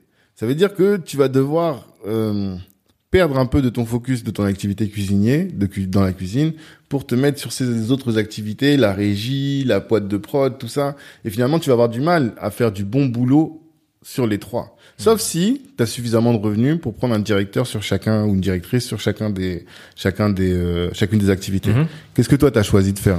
Moi, j'ai choisi en fait d'y aller, euh, de créer un lien dans tout ce que je fais. Euh, la boîte de prod, je produis uniquement des émissions de cuisine et donc sur les émissions de cuisine que je produis, je fais la direction culinaire en fait de chaque plat. Et ensuite, la production exécutive, je la délègue à quelqu'un dont c'est le métier. Mhm. En fait, je veux pas prendre de casquette en fait que je ne dois pas prendre. Tu vois, je, je prends pas la direction. Par contre, on écrit le projet. Si on est ok sur le projet, euh, vas-y, gère. Et par contre, euh, ce que j'ai choisi de faire, c'est d'avoir des vrais partenaires fiables sur chaque projet. Sur la régie, j'ai un partenaire en fait qui, euh, pas qui gère, mais avec qui on travaille en toute intelligence. Parce qu'en fait, ils savent que c'est pas mon métier. Oui. Donc du coup, je vais chercher, selon moi, les meilleurs pour m'accompagner. La boîte de prod pareil et sur le traiteur pareil. Le traiteur, j'ai pas de local. Par contre, euh, je travaille avec en fait. euh, euh, j'ai mis en place une, une méthodologie de travail qui me permet en fait d'être suffisamment efficace. Et aujourd'hui, Mhm. il y a ChatGPT. Ah. Tu utilises ChatGPT? C'est mon meilleur ami. Ah, c'est marrant. Raconte, parce que moi aussi, je pense que je parle deux jours par deux heures par jour Ah avec ouais. euh, Je- Charlotte, comme on l'appelle. Ah ouais. moi, ChatGPT, c'est-à-dire, c'est la pour moi, ce truc-là, c'est révolutionnaire. Mhm. Pour moi, c'est fou. C'est-à-dire que tout ce que je pouvais fantasmer avant de faire, Mhm. je le fais. Mhm. Tu vois, euh, je te prends l'exemple d'un- projet de cuisine. Ok. Moi, je suis pas capable de l'écrire. Mais en fait, j'ai tellement appréhendé la machine. Je me suis tellement formé dessus parce que je me forme tout le temps. Mhm. Je me suis tellement formé que j'ai mis en place un process avec euh, mon robot Mhm. que j'ai une idée, rédige-moi le projet. il me rédige le projet. Et c'est carré parce qu'en fait, j'ai programmé ça. Hmm, totalement. Totalement. Donc, j'ai pas en fait à avoir un chef de projet, non. Même quand j'envoie un mail, le mail rentre dans ce système-là que j'ai programmé Mhm. et donc ça repart. En fait, c'est parce qu'en fait, j'ai. T'as créé des automatisations Ouais. entre ChatGPT et ta boîte mail Bah, t'as Cody. Sur ma Je boîte connais mail, pas ça. t'as Cody qui est génial Oh, parce qu'en fait, tu peux lui donner une espèce de mémoire, une identité. ok. Cody, c'est quoi? Cody. Ah, c'est génial. Sur Gmail? Non, pas, c'est un, c'est, un, un logiciel un peu comme ChatGPT, tu vois. Ok. Et donc, il a une espèce de mémoire. D'accord. Et donc, tu lui programmes. Je lui ai donné un cursus scolaire, une identité, un âge, euh, euh, une manière de réfléchir. Ok. Et donc, c'est, j'ai par exemple, un genre une directrice marketing virtuelle. Et donc, quand, et donc, elle elle est sur un projet. Mhm. Et donc, Cody, comment t'écris Cody? c'est Parce que là, là, odie.ia. C-O-D-I-E.ia. Et en fait, c'est génial parce que euh, tu as quelqu'un qui est hyper focus et hyper performant parce qu'en fait, tu lui as donné, euh, tu lui as donné un parcours scolaire. Hmm. Moi, je suis allé voir la fiche de poste en fait d'un directeur marketing chez Coca-Cola. Mhm. C'est quoi sa fiche de poste à lui Mhm. ben, J'ai mis sa fiche de poste en fait, tu vois, Mmh. sur, le, sur le truc. Les médias des solutionneurs. Et c'est génial. Ok. Et je t'assure qu'avec ça, tu revois même le- le- l'embauche. Est-ce que c'est pour ça que ouais. c'est- c'est pour ça que c'est dangereux. C'est très dangereux, l'intelligence artificielle. Oui, dangereux. oui. Il y a des postes qui disparaissent. Postes qui forcément. disparaissent. Ouais, ouais, ouais. Moi, j'ai pas besoin de CEO, j'ai un CEO virtuel qui est focus 24 sur 24. Je me réveille à 2 heures du matin, je dis voici la problématique, il va me trouver la solution parce qu'il est programmé pour ça. Hmm. Tu vois? D'accord. Donc en fait, tu vois tous ces toutes ces problématiques de d'embauche et tout, Mhm. même de, même de focus. Mhm. Non, T'as moins de problèmes aujourd'hui à être focus parce que tu arrives à mobiliser les ressources, notamment grâce à l'intelligence artificielle mort. et grâce aux partenaires. tu dois quand même regarder derrière. Bien sûr. j'ai des CEO virtuels, Hmm. un directeur marketing virtuel par projet Hmm. qui est hyper focus et hyper performant euh, parce qu'en fait, je l'ai décidé comme ça. Mhm. Je prendrais quelqu'un même qui serait, je veux pas dire qu'il serait pas aussi performant parce qu'en fait, il faut aussi de l'humain, Ouais. mais euh, surtout les aspects opérationnels. Mhm. En fait, le résultat parle, tu vois. Hmm. Tu vois les résultats. C'est objectif. Là, là. Tu me donnes envie d'ouvrir mon ordi et de me, de me remettre à bosser. non, mais c'est cool. Euh, J'avais une autre question en matière de... hum, Avant de parler de- d'Abidjan, en matière de... On a parlé de panafricanisme culinaire. Ceux qui ont, auront regardé le- l'interview sur euh, Afrique Résurrection le comprendront. Et je me demande jusqu'où ça va, ce panafricanisme culinaire. Parce que pour moi, le panafricanisme, c'est un projet politique qui a vocation à l'union des euh, peuples africains, ou en tout cas, euh, ouais, une transversalité dans la- dans l'Afrique, et aussi à favoriser l'Afrique. Dans nos cuisines aujourd'hui, je sais pas si tu as vu ça, et si c'était déjà le cas à l'époque, mais les cuisiniers, c'est des Pakistanais, ou en tout cas des personnes d'Asie, je pense Pakistan, Inde, je sais pas exactement, Mhm. peut-être des Tamouls. Euh, Est-ce que là, on est dans du panafricanisme euh, gastronomique, culinaire quand on fait ça? Je pense qu'après, dans ton staff, tu peux apporter une cohérence aussi si tu en as envie. Mais je pense que c'est, surtout dans les cuisines. euh, le cuisinier n'est pas en fait le, le maître d'œuvre. C'est pas lui qui apporte la vision Mhm. sur le business. Donc à la limite que ce soit un tamoul ou, ou un français de pure souche, à la limite c'est pas trop grave. Pour moi, le panafricanisme culinaire, il se fait dans l'utilisation des produits. Mhm. Nous, aujourd'hui, on n'utilise plus d'huile importée, on fait nos huiles, on n'utilise que des produits locaux, euh, que des viandes locales. Euh, les assiettes, on essaie de sourcer en local. Et en fait, en faisant ça, on réalise une euh, chaîne vertueuse qui Mhm. nous permet en fait d'être hyper raccord en fait dans ce qu'on fait. Mhm. Et ça, ça a du sens, véritable. Parce qu'en fait, on va chercher une poterie là-bas, on, on fait vivre tel poissonnier. euh, donc, c'est, c'est, pour moi, ça, c'est la première étape. Et ensuite, la seconde étape, c'est euh, on est en Côte d'Ivoire, juste à côté, il y a le Ghana. Est-ce qu'on peut pas travailler avec des produits de chez eux Mm. et, et, et raconter une histoire Et ainsi de suite. Et petit à petit, intégrer ces cuisines qui ont l'air lointaines, mais pas tant que ça, Mm. dans ce qu'on fait au, au- dans ce qu'on fait au quotidien. Mhm. Ouais, donc pour toi, tant que la personne qui est en cuisine a la vision, et enfin, tant que celle qui a la vision est de euh, locale, on va dire, c'est pas un problème. Oui. C'est ça, toi, ta vision? Moi, moi c'est ma vision. Et après, je, tu vois, euh, euh, moi que le serveur soit blanc ou pas, à la limite, je- Hmm. je, m'en, je m'en fous un peu. D'accord. Parce qu'en fait, c'est, c'est pas ça le sujet. Hmm. Le sujet, c'est, c'est mieux si c'est, si c'est quelqu'un de la communauté, c'est vrai. Mhm. Mais c'est pas grave si ça n'est, pas un, s'il est compétent. Parce qu'en fait, arrive vraiment, tu dois faire tourner ton business et tu vas chercher des compétences, pas des couleurs. Hmm. Je mettrais pas un responsable de salle euh, noir s'il est incompétent Bien sûr. face à un blanc compétent, tu vois. Mhm. Mais euh, la clé réside dans, euh, pour moi, dans la, dans la vision que tu as. Qu'est-ce que tu veux faire? Qu'est-ce que tu veux délivrer? Tu vois. Et, hum, et je pense qu'aujourd'hui, il y a un vrai coup à jouer sur, sur, les, sur l'expérience qu'on veut vendre et sur la, le niveau de, de connaissance qu'on veut apporter. Hmm. Tu vois, hum, je... Moi, j'en peux plus du mafé, du massa, du yassa, du... Ouais, dans nos restaurants en- à Paris en tout cas, Tiep, Massa, euh, Yassa, Mafé. Ouais, j'en peux plus. C'est les trois. J'en peux plus, j'en peux plus. Je trouve que c'est, Même les gens, en fait, je pense qu'on réalise pas, mais il y a des gens qui viennent manger et qui vont se dire, ah, j'ai mangé dans un restaurant africain Hmm. Et là-bas, la cuisine africaine, c'est le tiep, le mafé, le yassa. On parle d'un continent. C'est comme dis-moi, c'est comme si moi je dis, j'ai mangé dans un restaurant européen et j'ai mangé une pizza de la choucroute et, euh, et, et une pizza choucroute et un bœuf bourguignon. Hmm. Mais non, en fait, c'est pas possible. Ça, ça, ça tient pas debout. Ça n'a aucun sens. Mais qu'est-ce que tu dis aux gens euh, qui rétorquent à ça, parce que c'est une discussion, je pense qu'on a souvent, que les Asiatiques, ce qu'on mange chez eux aujourd'hui dans les restaurants chinois, c'est pas ce qu'on mange en Asie. Mhm. Et ils s'en foutent, ils font ce, qu'il y a, ce que les clients aiment et ce qui leur permet de, eux, générer, générer de la rentabilité. Parce que toi, t'es un créatif, en fait, ce que je comprends. Moi, ce que je réponds à ça, Mm. c'est est-ce qu'on a la, est-ce qu'on est au même niveau de développement culturel? Mhm. Tu vois, non Est-ce qu'on est au même niveau? Est-ce que nous, on n'a pas plus en fait besoin, euh, beso- un besoin viscéral de nous raconter plutôt que d'être juste dans un truc où au final on simplifie notre culture qui a déjà été simplifiée Mhm. Pourquoi? Quand on est à l'école déjà, ce qu'on nous enseigne sur notre culture déjà, c'est biaisé. Mhm. Ce qu'on nous a fait comprendre dans les médias, c'est biaisé sur nous. Et en fait, nous, je pense qu'aujourd'hui, on a un vrai devoir de, de nous raconter correctement, plutôt que d'essayer de prendre des raccourcis qui sont pratiques pour le business, mais qui au final euh, nous desservent, parce qu'en fait, notre identité, on la perd. Mhm. Mais je ne jetterai jamais la pierre sur quelqu'un qui fait ça. Au contraire, si ça génère des revenus, c'est bien pour toi, c'est magnifique. Au contraire, c'est ce qu'il faut, générer des activités qui, qui, qui, qui, qui- qui font vivre des, des familles. Mhm. Mais je, passe, je parle plutôt pour la personne qui veut lancer, qui veut se lancer, réfléchis un peu plus.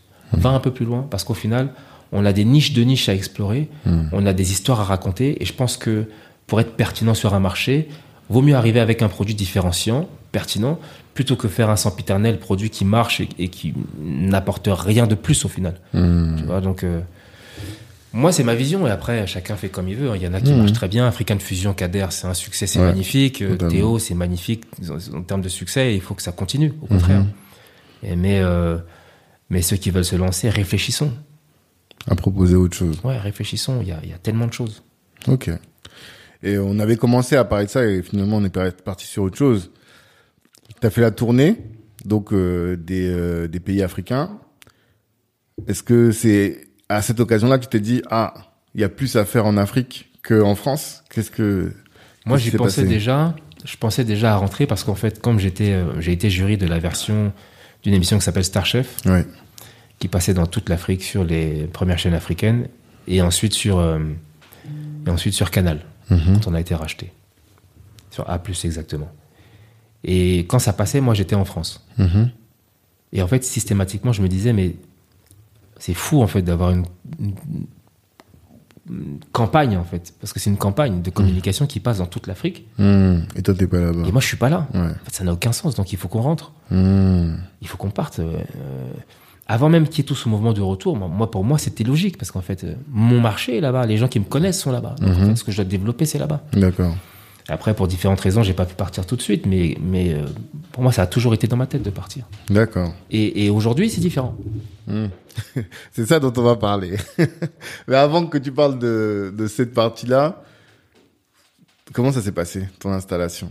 Parce que tu as dit, t'es arrivé euh, au Pullman, ça c'était ton premier poste. Ouais. T'as été euh, débauché ou bien c'est toi qui as démarché en envoyant des mails tous les jours comme tu sais bien faire? Euh, non, je suis arrivé. Au début, j'ai fait des petites missions de conseil Hmm. qui sont très mal passées d'ailleurs, Ouais. parce que j'arrivais et je connaissais pas vraiment en fait le la réalité. Mhm. Tu vois, j'arrive et puis moi je pense que je vais faire la carte et puis ça va cartonner, mais non, en fait non, Hmm. c'est pas comme ça. Man. Il faut comprendre d'abord. Mhm. Ça passe pas, ça se passait pas hyper bien. Et après, euh, donc sur une mission de conseil dans un restaurant au plateau, il y a le DG du Pullman qui vient me voir et qui me dit voilà, on ouvre un hôtel, euh, on aimerait bien t'avoir. Donc euh, je dis ok, pourquoi pas, on se rend compte, ça met un peu de temps et je signe finalement un contrat de consulting, Hmm. mais dans lequel je signe la carte et je suis présent quand même tous les jours. D'accord. Et donc euh, c'est comme ça que ça commence et donc ça se passe bien. C'était quoi ta question déjà? Non, mais comment ça s'est passé? Justement, le, t'as commencé par ça. Ouais. Comment est-ce que t'es arrivé là-bas C'est ce que tu viens d'expliquer? Donc le Pullman. Et après, là, t'étais déjà installé, t'avais vraiment mis, ramené femme et enfant, ouais, tout femme ça? et enfant, on est Ok. arrivé directement tous ensemble. D'accord. On est arrivé, euh, Pullman, ça se passe, euh, ça se passe bien, ça marche. Et j'arrête le Pullman parce qu'il y a le projet Panaf. D'accord. Ouais. Et au Pullman, vous vous serviez de la nourriture africaine? La volonté du Pullman, c'était de faire, euh, de faire une cuisine. euh, euh, parce que tu as quand même les guidelines. C'est-à-dire, Mhm. on doit quand même rester sur une cuisine qui est internationale. Parce Ouais. qu'en fait, il y a des, des priorités Mhm. en termes de direction. Mais on doit apporter une vraie touche africaine. Et Ok. un maximum de cohérence. Donc, si on peut travailler avec des produits locaux à chaque fois, si on peut mettre en place des. Faisons.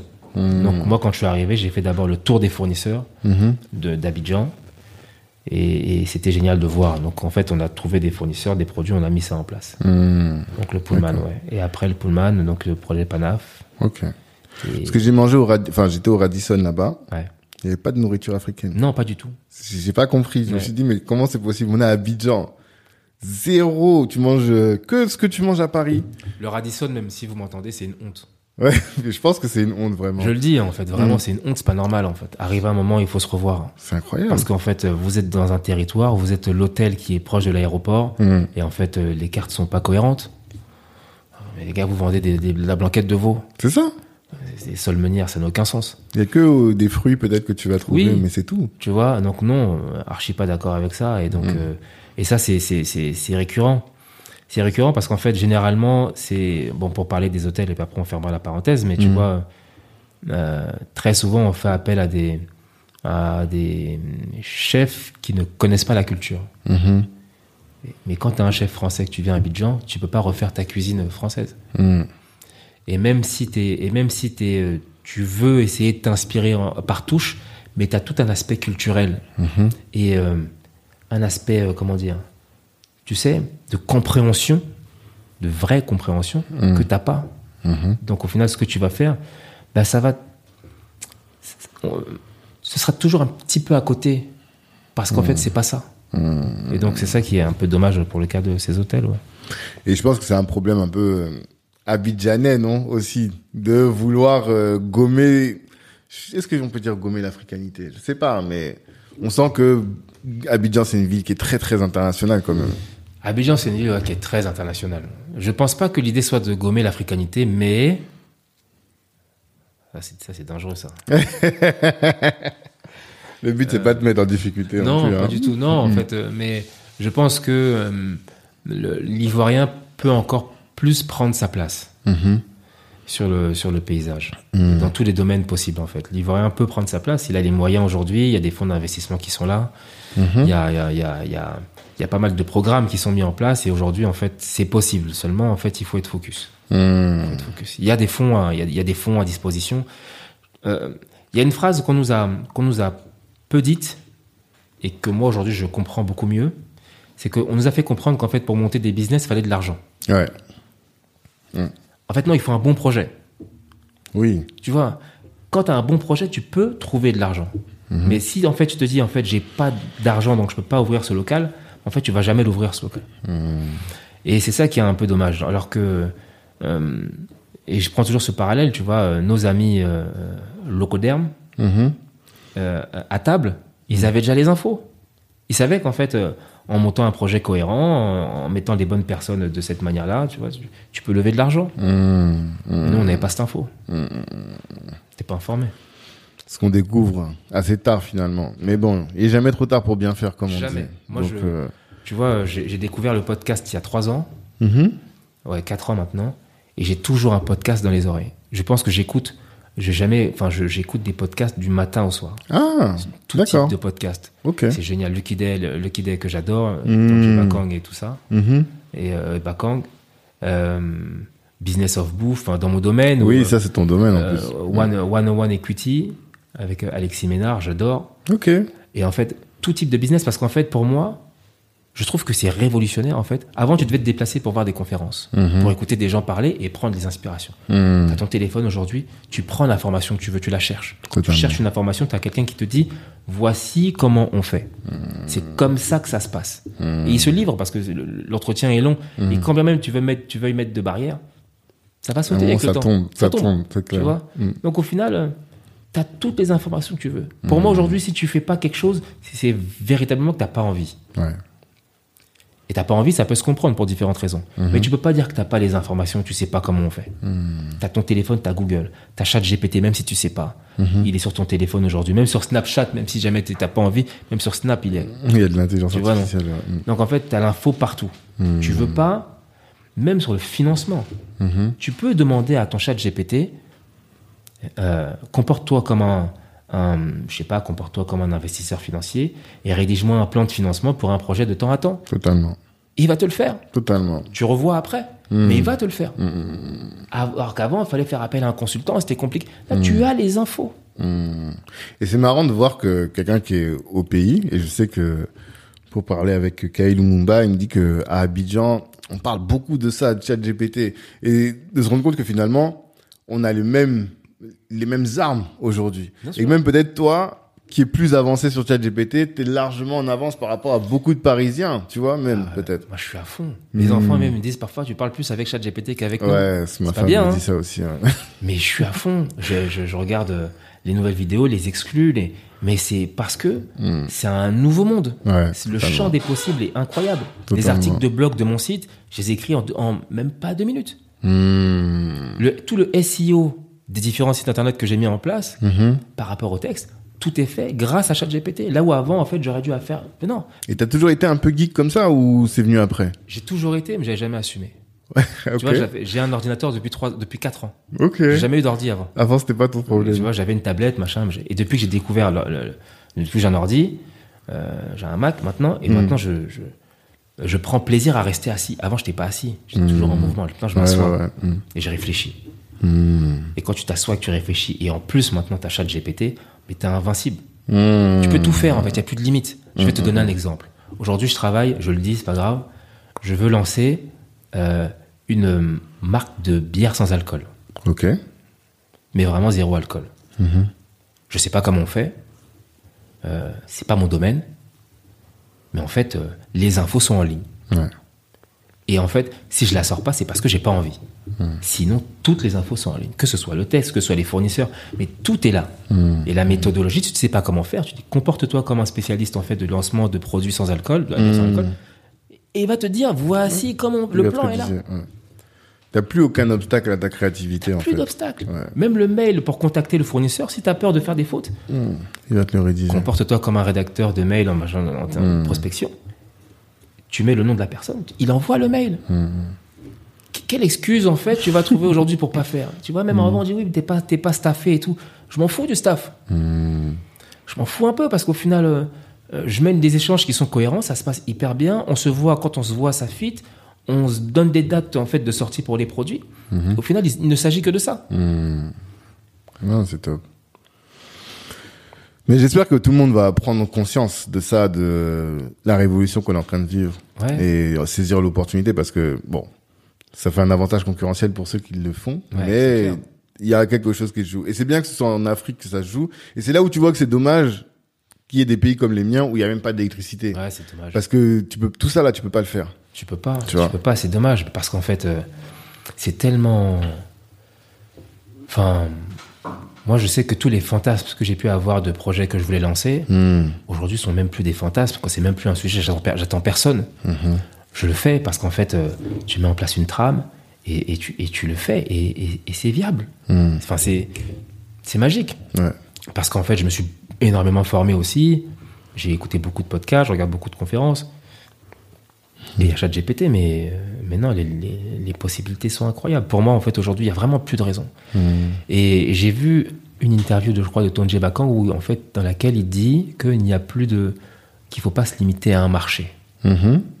Et ça, moi, je trouve ça. Et je trouve que la phrase est brillante et c'est juste parce qu'en fait, tu peux décider aujourd'hui de lancer une eau africaine euh, en Australie. Mhm. Qu'est-ce qui t'empêche de trouver le fournisseur, de lancer ta marque, de faire une marque blanche et de dire voici le marché et trouver quelqu'un qui va la distribuer Il n'y a rien qui t'empêche de faire ça. Ça va marcher, ça va pas marcher, ça c'est encore autre chose. Mhm. Mais euh, rien ne t'empêche. Et, et c'est en ça que souvent on me dit oui, mais t'as pas peur de disperser? Non, parce qu'en fait, de toute façon, je cuisine moins aujourd'hui. Ouais, C'est une réalité. d'accord. Je, quand je dois faire un événement, je prends euh, des cuisiniers ou si jamais c'est un petit comité, je vais le faire, mais c'est, c'est- je cuisine beaucoup moins qu'avant. D'accord. Et aujourd'hui, mon rôle, c'est plus d'être là à essayer de viser l'étoile. C'est, c'est, c'est, c'est plus mon rôle. Mhm. Mon rôle, c'est euh, de, de lancer des activités prospères dans la restauration ou pas, qui vont être euh, pérennes et qui vont durer. C'est le plus important pour moi. D'accord. Alors oui, euh, bien évidemment, il y a très bientôt un restaurant, mais, mais le restaurant, c'est, pour moi, c'est, c'est comme un livre. Le restaurant, pour moi, c'est un moyen de. C'est plus la finalité. D'accord. Un moyen. de- Ouais, moi aussi, je vois. Tu vois, un livre, c'est tu gagnes, tu deviens pas milliardaire en faisant un livre de cuisine. Ça, ça reste un, un objet qui te permet de, euh, de véhiculer un message, de, de communiquer, etc. Hmm, D'accord. Et euh, le Back to Africa, c'est la mode maintenant, aujourd'hui. En 2023, on peut dire qu'il y a cette mode-là. Euh, même, je me souviens, ça a commencé un peu avec le confi- avant le confinement. La semaine qui a précédé le confinement, il y avait 4-5 conférences sur Paris, et dont trois étaient liées au Back to Africa. Elles étaient toutes full, tu vois. Et full de... euh, d'Africains d'origine, mais d'Afro-descendants, Haïtiens, Antillais, vraiment, il y avait ce truc-là. Et là, encore plus, encore aujourd'hui, Philippe Simo, là, on était, on avait fait l'événement l'année dernière, il y avait 1500 personnes, là, il part sur 4000 personnes, tu vois. Focus back to Africa. Donc, c'est la mode. C'est quoi, toi, ton avis sur le retour des- de la diaspora en Afrique? Mais la question, c'est, les gars, back to Africa où? Mhm. Tu vas où et pourquoi faire? Rentrons, mais rentrons avec des plans. D'accord. Rentrons avec des stratégies, rentrant en étant préparé. Parce que le risque, c'est de rentrer, de te manger le mur et de revenir. Et là, tu auras gâché une partie de ta vie en France parce qu'en fait, tu auras laissé. Et là-bas, si t'es pas préparé, tu vas, euh, tu vas perdre du temps et de l'énergie. Et ça peut même être dangereux. Alors en fait, il faut rentrer, c'est évident. Mais il faut rentrer avec une stratégie. Il faut savoir combien coûte l'école de tes enfants. Il faut savoir que le déplacement est un sujet. Parce qu'en fait, si tu n'as pas de voiture, les taxis, ça va t'épuiser. Il faut savoir que les achats, ta nourriture, ce que tu vas manger tous les jours, c'est un sujet. Parce qu'en fait, si tu veux manger comme en Europe, comme en Occident, tu vas t'épuiser financièrement. Tu peux pas suivre en fait. C'est les produits importés coûtent beaucoup plus cher. Tu peux pas suivre. Euh, et il y a tout un tas de sujets comme ça en fait qu'il faut qu'il faut euh, dire. Et je pense que Philippe Simo il est assez à l'aise avec ça. Je pense qu'il prévient quand même les gens. Hmm. Mais oui, il faut rentrer, mais il faut rentrer avec un plan. Moi, le plan, je t'ai dit, moi ma vie c'est un moonwalk. Mhm. Je suis arrivé à Abidjan en moonwalk, donc je t'ai pas préparé. Je suis arrivé et l'école de mes enfants, ça m'a giflé. Je t'ai pas prêt. Hmm. T'entreprends, t'as des charges, t'as un loyer, t'as le loyer de la maison, t'as le loyer du business, et t'as et, et t'as les salaires, t'as l'école des enfants, Hmm. et tout ça, et toutes ces choses-là, qui sont lourdes, parce qu'en fait, l'école, c'est un vrai sujet. Ouais. Le déplacement, c'est un vrai sujet. Je te- on en parlait tout à l'heure. Hein. Ouais. Je disais, le taxi, euh, pour aller à l'école, euh, 2000, pour revenir 2000, pour repartir 2000, t'es quasiment à 10 000 francs par jour. Ce que tu vas jamais dépenser en France. Tu vas pas dépenser, euh, je sais pas, 15 combien, euros. 15 euros tous les jours, quand même, tu vois. Et ça, c'est petit encore. Donc oui, Back to Africa à fond, mais il faut être vraiment prêt et il faut savoir ce que tu veux faire. Il faut que tu aies un plan précis. Sinon, tu vas te manger les dents. Donc, t'encourages les gens à se former, ou en tout cas à s'informer? À se former, hein, pour moi, en fait, il faut te former tout le temps. Tu vois, tu as le podcast, tu as tous les exemples. Ouais. Aujourd'hui, on a même les petites oreillettes. C'est-à-dire que tu peux même être au taf et mettre ça dans ton oreille sans que ton patron le voit et prendre les infos parce que j'ai remarqué que même de manière inconsciente, quand tu as ça dans ton oreille, tu prends quand même l'information, même si tu l'écoutes pas vraiment. Donc forme-toi, ça te coûte rien. Ça te coûte rien d'écouter un truc sur un sujet, que ce soit sur du marketing, sur euh, ça, ça te coûte rien. Mais je parlais de se former sur le retour, au propre, au sens, sur en fait, d'aller chercher toutes les informations qui te permettent d'optimiser ton retour. C'est ça. Cherche les infos, cherche à fond les informations parce que sinon tu vas, tu vas être, euh, à- mm, comment dire, pas malheureusement surpris, mais tu vas, tu, vas- tu risques d'avoir une mauvaise surprise, Ouais, ou une déception, quoi. une vraie déception. Hmm. Si t'es pas au courant en fait de la manière dont on, on fonctionne, de la manière dont on se parle, comment on interagit avec les gens, Hmm. comment tu parles aux gens avec qui tu travailles. Tu vois? Nous aussi, on vient avec notre accent, machin, et on pense que. Non, en fait, les gens ont une certaine manière de faire. On a une certaine. Je dis on maintenant parce que en Afrique, on a une certaine manière de faire. Mhm. Est-ce que tu peux donner des exemples? Parce que toi, du coup, comme tu as géré des équipes, là, tu dois avoir un regard euh, affiné sur ces sujets. Par exemple, on n'humilie pas les gens. Mhm. Si tu es fâché contre quelqu'un qui s'est mal comporté, qui est arrivé en retard, prends-le à part et parle-lui avec bienveillance. Ok. Ça aura beaucoup plus d'impact que Mais t'es arrivé en retard, c'est pas normal, tout, machin. Hmm. Là, tu l'as humilié. Hmm. Et quand tu humilies les gens, sache qu'en fait, toute l'équipe a compris que tu es quelqu'un qui humilie et ce n'est pas bien ce que tu fais. Et comme c'est pas bien ce que tu as fait, on va te montrer que là, tu t'es mal comporté. Ah ouais? Les Ouais. équipes? D'une certaine manière, ils te le montrent, Ok. tu vois? Alors que, en fait, quand tu prends les gens à part et tu expliques que là, ah, Joe, ta manière là, c'est pas bon, faut voir. Hmm. Ou bien, qu'est-ce qui se passe? Pourquoi tu arrives en retard? Qu'est-ce qui se passe? Ah, T'as même changé d'accent, là. Tu vois, l'accent. Ouais, c'est naturel. Tu t'es acclimaté. tu, tu, tu, tu dois.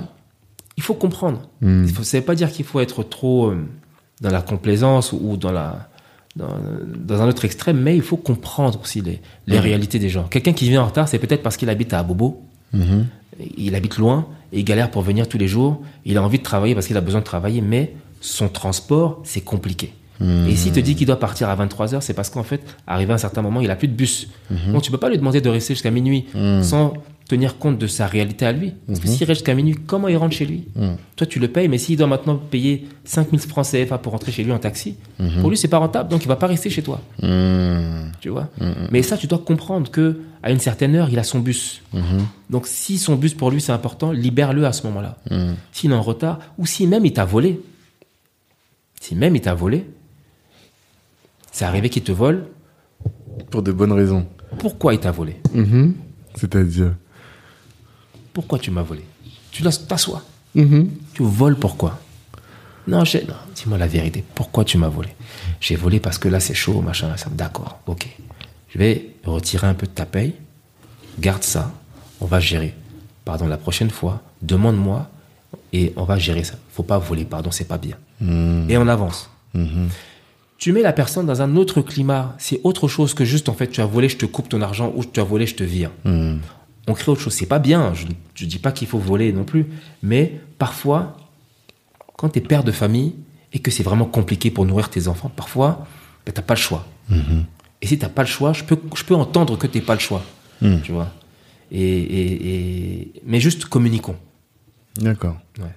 T'as rétabli la communication. Parce que dans les, les épisodes, là, quand on voit, on te sent, euh, je crois que tu as employé cette expression, tu as dit, le, la, la, la clé de la réussite du projet, c'est l'exigence. Je crois que c'est un terme, c'est pas ce terme-là, mais c'était dans ce, Ouais. dans, dans cet ordre-là.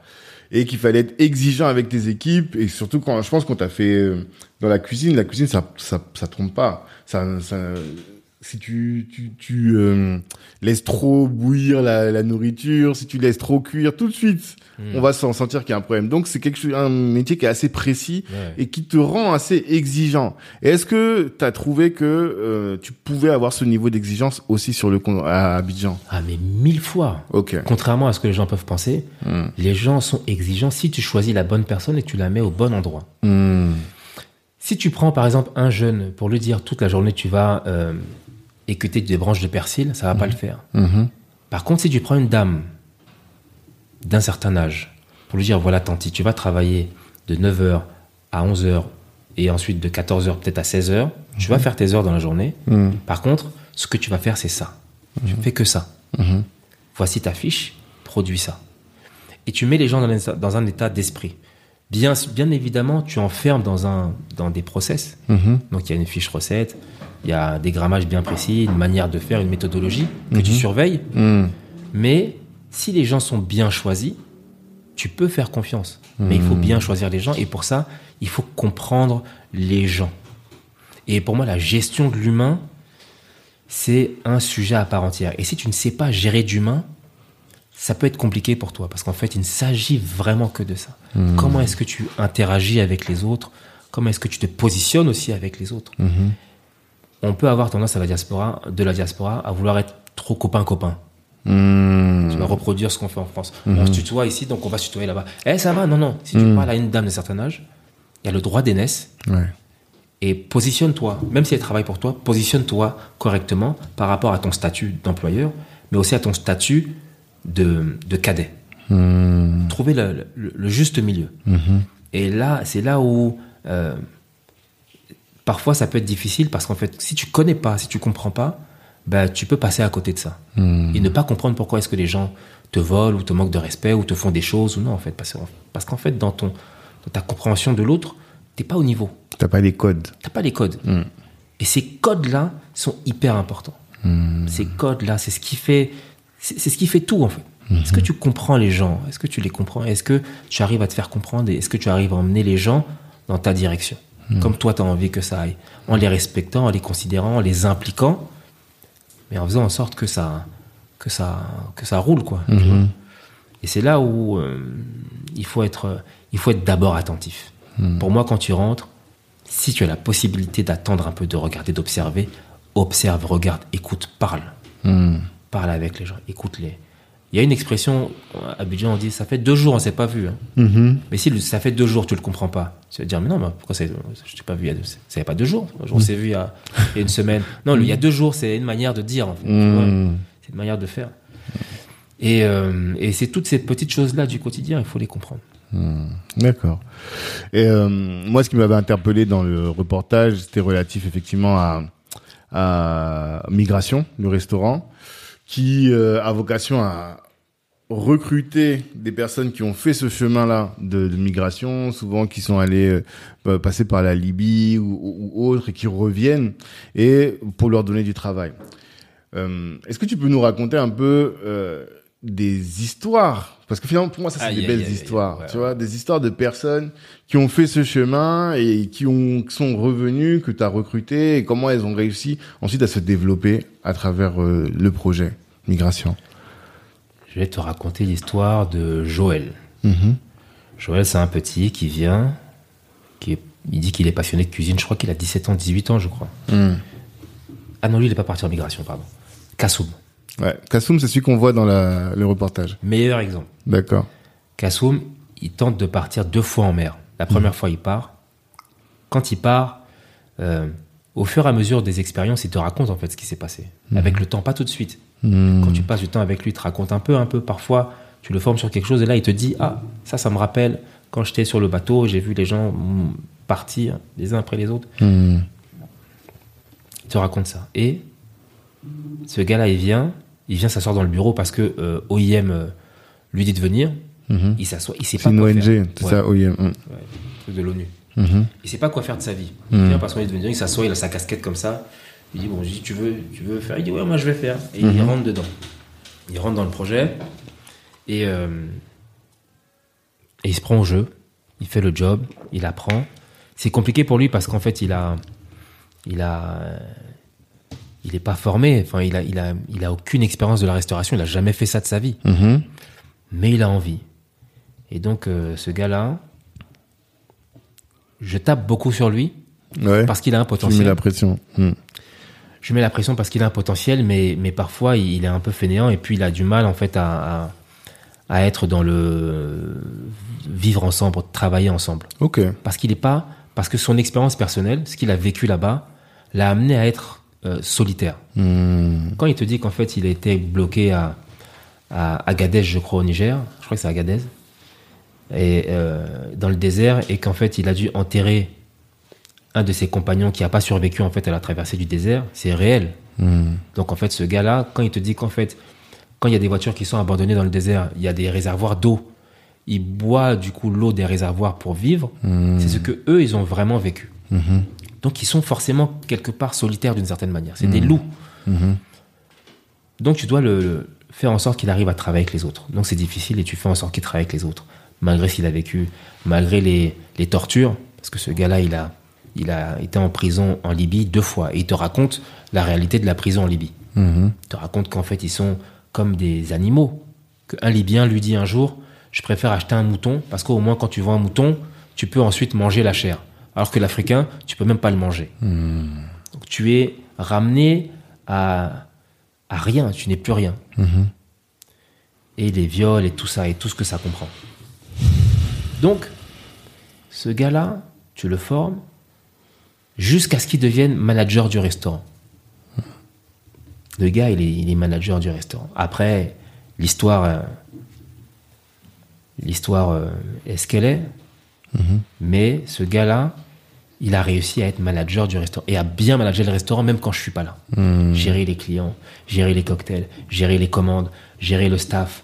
Et- en fait, il, il- il fait et il fait avec le cœur. Il le fait bien. Tout le monde a ses défauts, mais le gars le fait. Et toute l'équipe, toutes les équipes, c'est pareil. Ils le font. Même quand je suis pas là. Même quand je les laisse, ils le font quand même.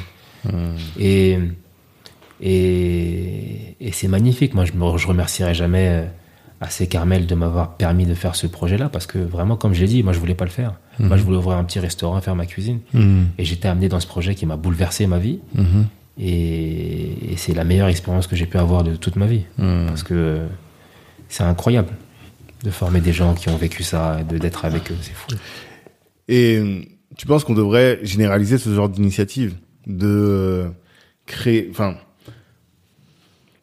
généraliser que la diaspora devrait s'investir beaucoup plus pour faire en sorte que euh, les jeunes qui sont là-bas restent sur place. Est-ce que tu penses que ça devrait être un de nos, ouais, un de nos thèmes de mobilisation fondamental, quoi? Je pense pas. En fait, tu peux le faire si tu as vraiment envie de le faire, mais il faut pas que ce soit un espèce de, un espèce de d'objectif euh, parce que les autres l'ont fait, tu vois. Je pense qu'il faut le faire si ça te correspond, parce qu'en fait, c'est extrêmement intense. Ok. C'est vraiment intense. Hmm. Quand tu formes des femmes qui ont qui ont été qui ont vu le pire de l'être humain, Hmm. c'est-à-dire que je peux pas rentrer dans les détails, mais c'est des successions de. Ce ne sont plus des. Elles, ont été déshumanisées. Hmm. Il y a des traumatismes. D'énormes traumatismes chez les hommes, chez les femmes. Je suis fier d'un de mes d'un gars que j'ai formé qui s'appelle Yaya. Yaya, si tu me vois d'ailleurs, je te salue. Il s'appelle Yaya. Il a été formé et ensuite il est rentré. C'était difficile, mais aujourd'hui il est euh, militaire. Ok. Et on, ça fait longtemps qu'on ne s'est pas parlé, mais euh, ça lui a apporté quelque chose. Mhm. La plupart des jeunes en fait avec qui on a travaillé, avec, avec qui- que j'ai formé, euh, ça leur a apporté dans leur vie personnelle parce que je me suis investi totalement, pleinement, sans aucune retenue. C'était, j'étais euh, euh, leur formateur, j'étais leur chef, j'étais leur psychologue, j'étais euh, tout et je me- et j'ai donné vraiment de ma personne. Hmm. Et je pense que si t'es pas prêt, ça peut. c'est- C'est c'est- c'est- tellement intense qu'il faut être, il faut être armé. Parce que ça peut te déstabiliser. Ouais, parce que tu prends ça. t'es- On est tous des éponges d'une certaine manière. Mhm. Si tu prends des gens qui te racontent tous les jours leur misère et que tu essaies de les aider, donc tu es obligé de t'impliquer Ouais. personnellement, émotionnellement, Hmm. et tu ramènes des choses chez toi. Et si t'es pas prêt à gérer ça, bien dealer ça, ça peut être compliqué pour toi aussi. Hmm. Donc ouais, c'est c'est- c'est une, c'est une très très belle expérience, vraiment. Et c'est quoi le business model? Parce que moi, j'ai jamais compris comment chaque euh, la formation te coûte un million par personne et ils sont payés. Et avec ça, tu arrives à être rentable.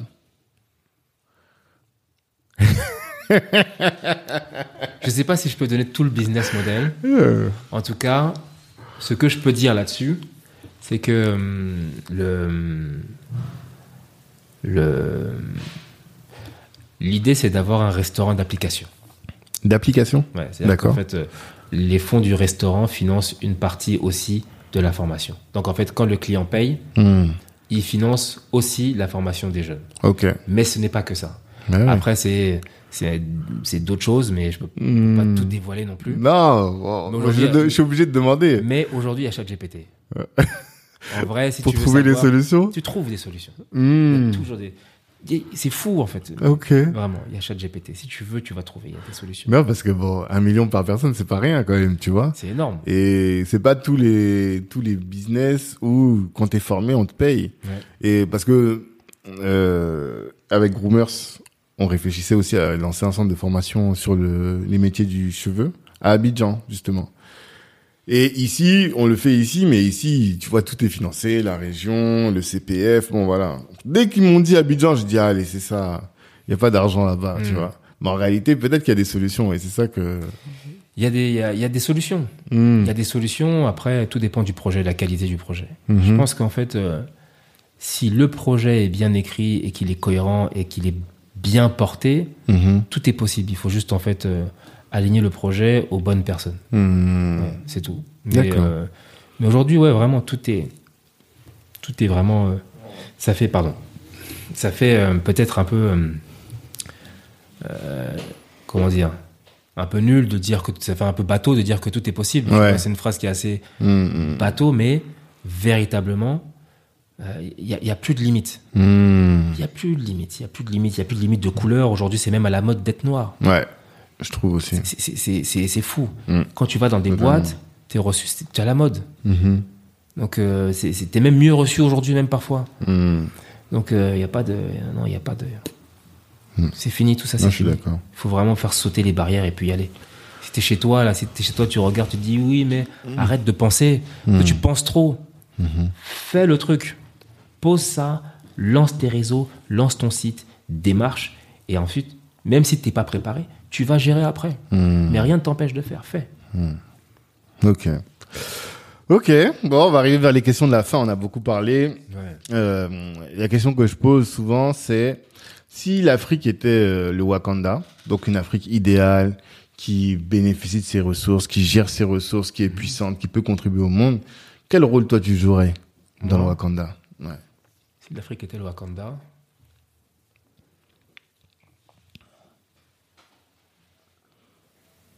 c'est intéressant comme question. Merci. Je pense que je me positionnerais comme euh, celui qui. Ah, c'est compliqué. hein. Comment je me positionnerais si l'Afrique était le Wakanda Je pense que je.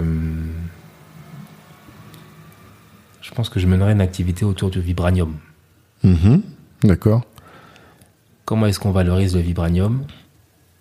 Pour le conserver, pour qu'il puisse nous servir à tous et euh, pour pas en fait que euh, d'autres viennent utiliser notre vibranium parce que c'est notre patrimoine. Mhm. Alors il faut bien évidemment faire des deals avec les autres, Mhm.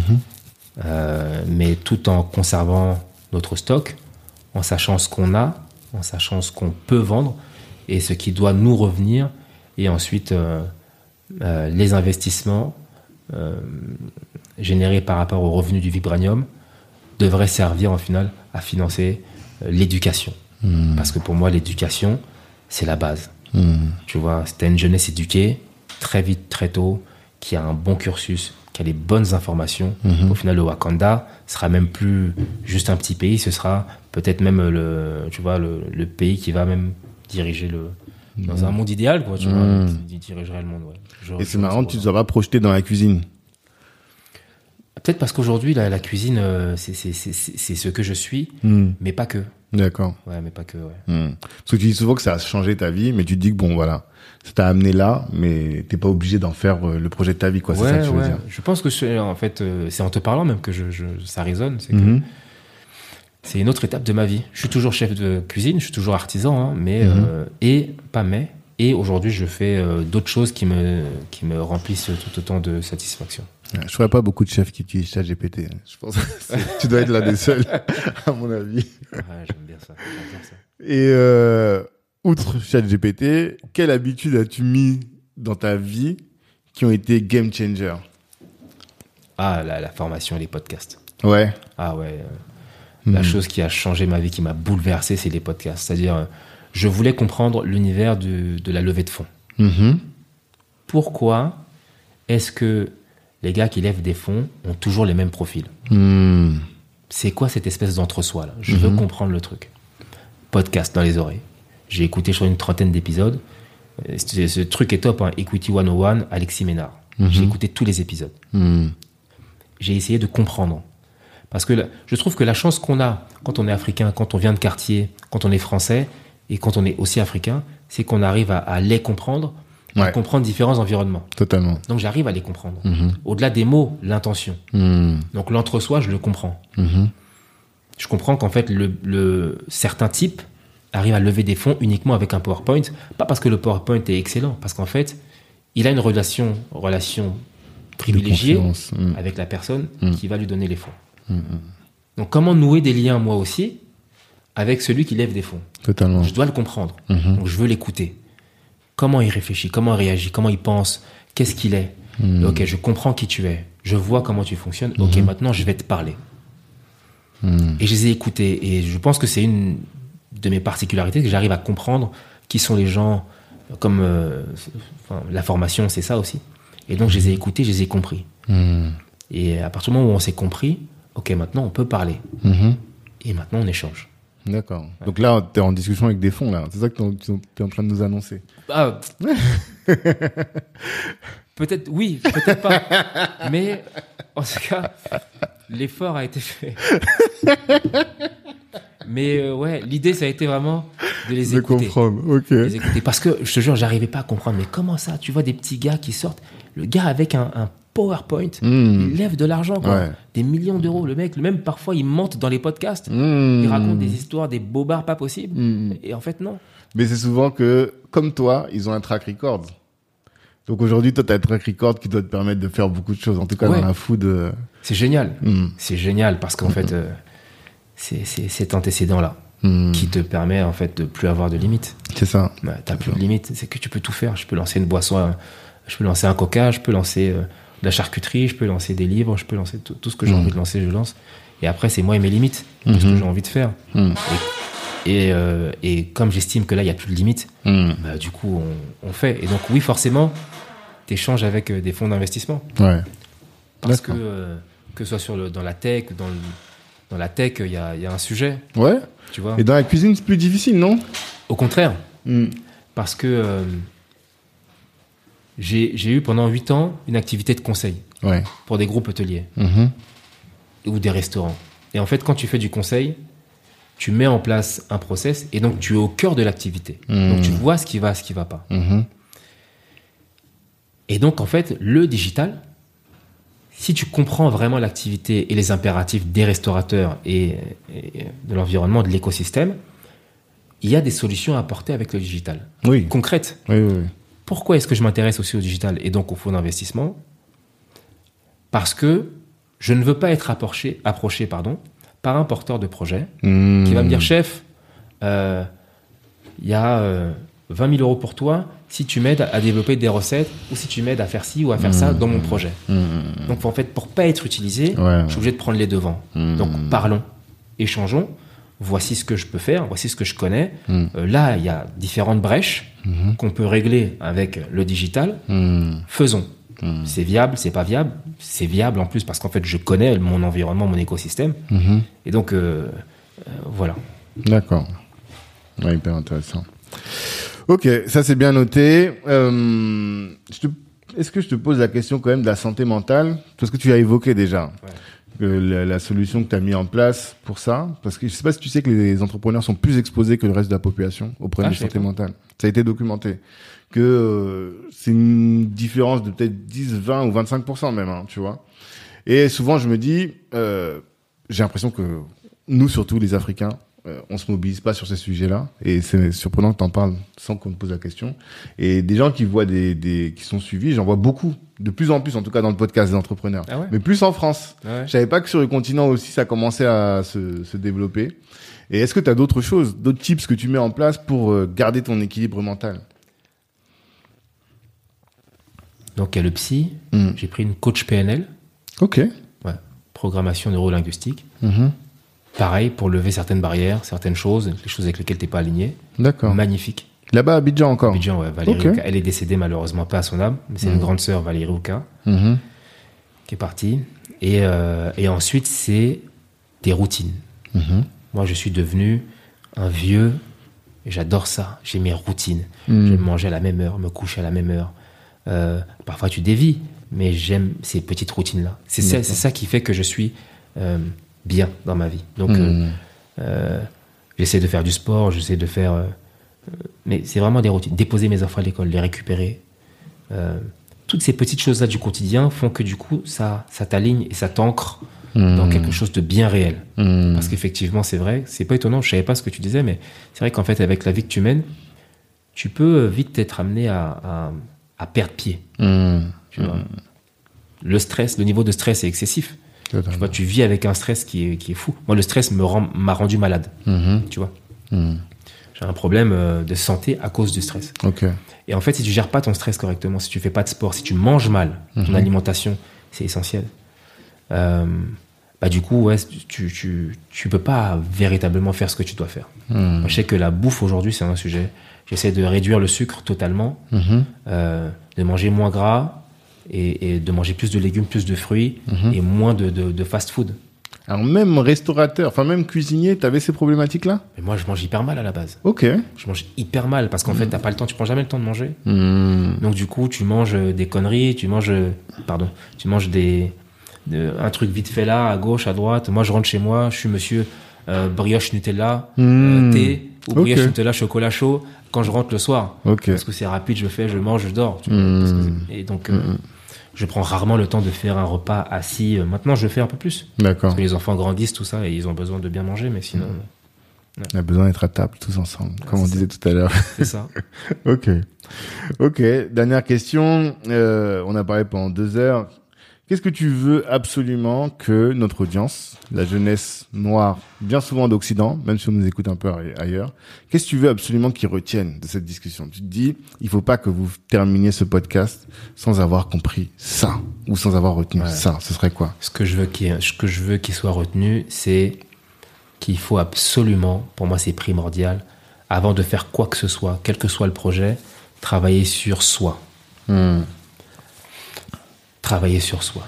Qui tu es, quels sont tes traumatismes. Parce qu'en fait, si tu ne bosses pas sur ça, si tu bosses pas sur ton état psychologique, sur tes complexes, sur tes défaillances, sur tes failles, sur tout ça, tu vas le mettre dans ton activité. Et ton activité va pas grandir comme il le faut. Là, je rencontre parfois des, des, des mecs qui lèvent, qui, qui, qui font des milliards ou des millions. Mais les gars, ils ont des psys, ils ont des coachs, ils sont hyper accompagnés. Parce qu'en fait, c'est la base. Parce qu'en fait, quand on parle de miser sur soi, la première chose, c'est ta tête. Parce qu'en fait, quand tu mènes un business, ce que tu, ce que tu utilises, c'est ton jus de cerveau. C'est que ça. Si ton cerveau est pas bien organisé, t'es pas bien paramétré, parce qu'en fait, tu as des choses que tu n'as pas réglées, ou... ça va impacter ton activité. Règle-toi d'abord. Règle-toi. Mets un plan. Sois euh, bien dans tes baskets. Et si tu es bien dans ta basket, dans tes baskets, et que tu as un bon plan, exécute-le en étant discipliné. Évite les femmes, évite l'alcool, euh, évite les distractions, les sorties, les soirées. Je pense que c'est bon en fait, ça suffit, ça y est, on s'est assez amusé, on a assez dansé. Ok, maintenant, on a une autre étape de notre développement aujourd'hui. Aujourd'hui, tous les signaux sont ouverts. Euh, est-ce que tu veux continuer d'acheter le dernier drop de Nike en collaboration avec je sais pas qui, ou est-ce que tu veux investir sur un site internet qui va te rapporter beaucoup plus Fais les bons choix pour toi et au final, sois concentré, travaille sur toi et ça doit payer logiquement. Ça paiera peut-être pas pour tout le monde, mais si tu le fais correctement, logiquement, ça fonctionne. Merci Loïc. Ah, merci Franck. Merci pour tout. Merci pour euh, ta disponibilité, ta réactivité. Merci pour euh, ta générosité, pour tout ce que tu nous as partagé. J'espère que ça va euh, édifier notre communauté, édifier, édifier nos frères et nos sœurs. Et à tous, bah, je vous dis rendez-vous la semaine prochaine pour un nouvel épisode. Et d'ici là, revoyez vos ambitions à la hausse. Ciao tout le monde. Ciao. Hello, hello. Merci d'avoir pris le temps d'écouter cet épisode jusqu'au bout. Avant de terminer, je voulais vous annoncer la création de la Kali Business Academy. Qu'est-ce que c'est que la Kali Business Academy? C'est un centre de formation dans lequel vous êtes formé par les meilleurs. Imaginez que Rokaya Diallo ou Harry Rosenmack vous forment à la prise de parole en public. Ou encore que Ibrahima Sissoko vous forme à entreprendre dans la tech. Ou que Olivier Laouché, euh, Christian Zella de Nofi vous forme à entreprendre dans les médias. Voilà un peu le type de programme que l'on vous concocte dans le cadre de la Cali Business Academy. Apprenez à entreprendre, certes, à vous insérer ou à obtenir des skills professionnels, mais en étant formé par les meilleurs. Ces meilleurs-là, vous les avez écoutés dans le cadre du podcast, vous les connaissez dans la communauté et ils sont là à votre disposition pour répondre aussi à toutes vos questions. C'est ce centre de formation pour le découvrir. Eh bien, ce que je vous invite à faire, c'est de nous suivre Black Network sur tous les réseaux sociaux, d'aller sur notre site internet aussi, de vous inscrire pour recevoir notre newsletter.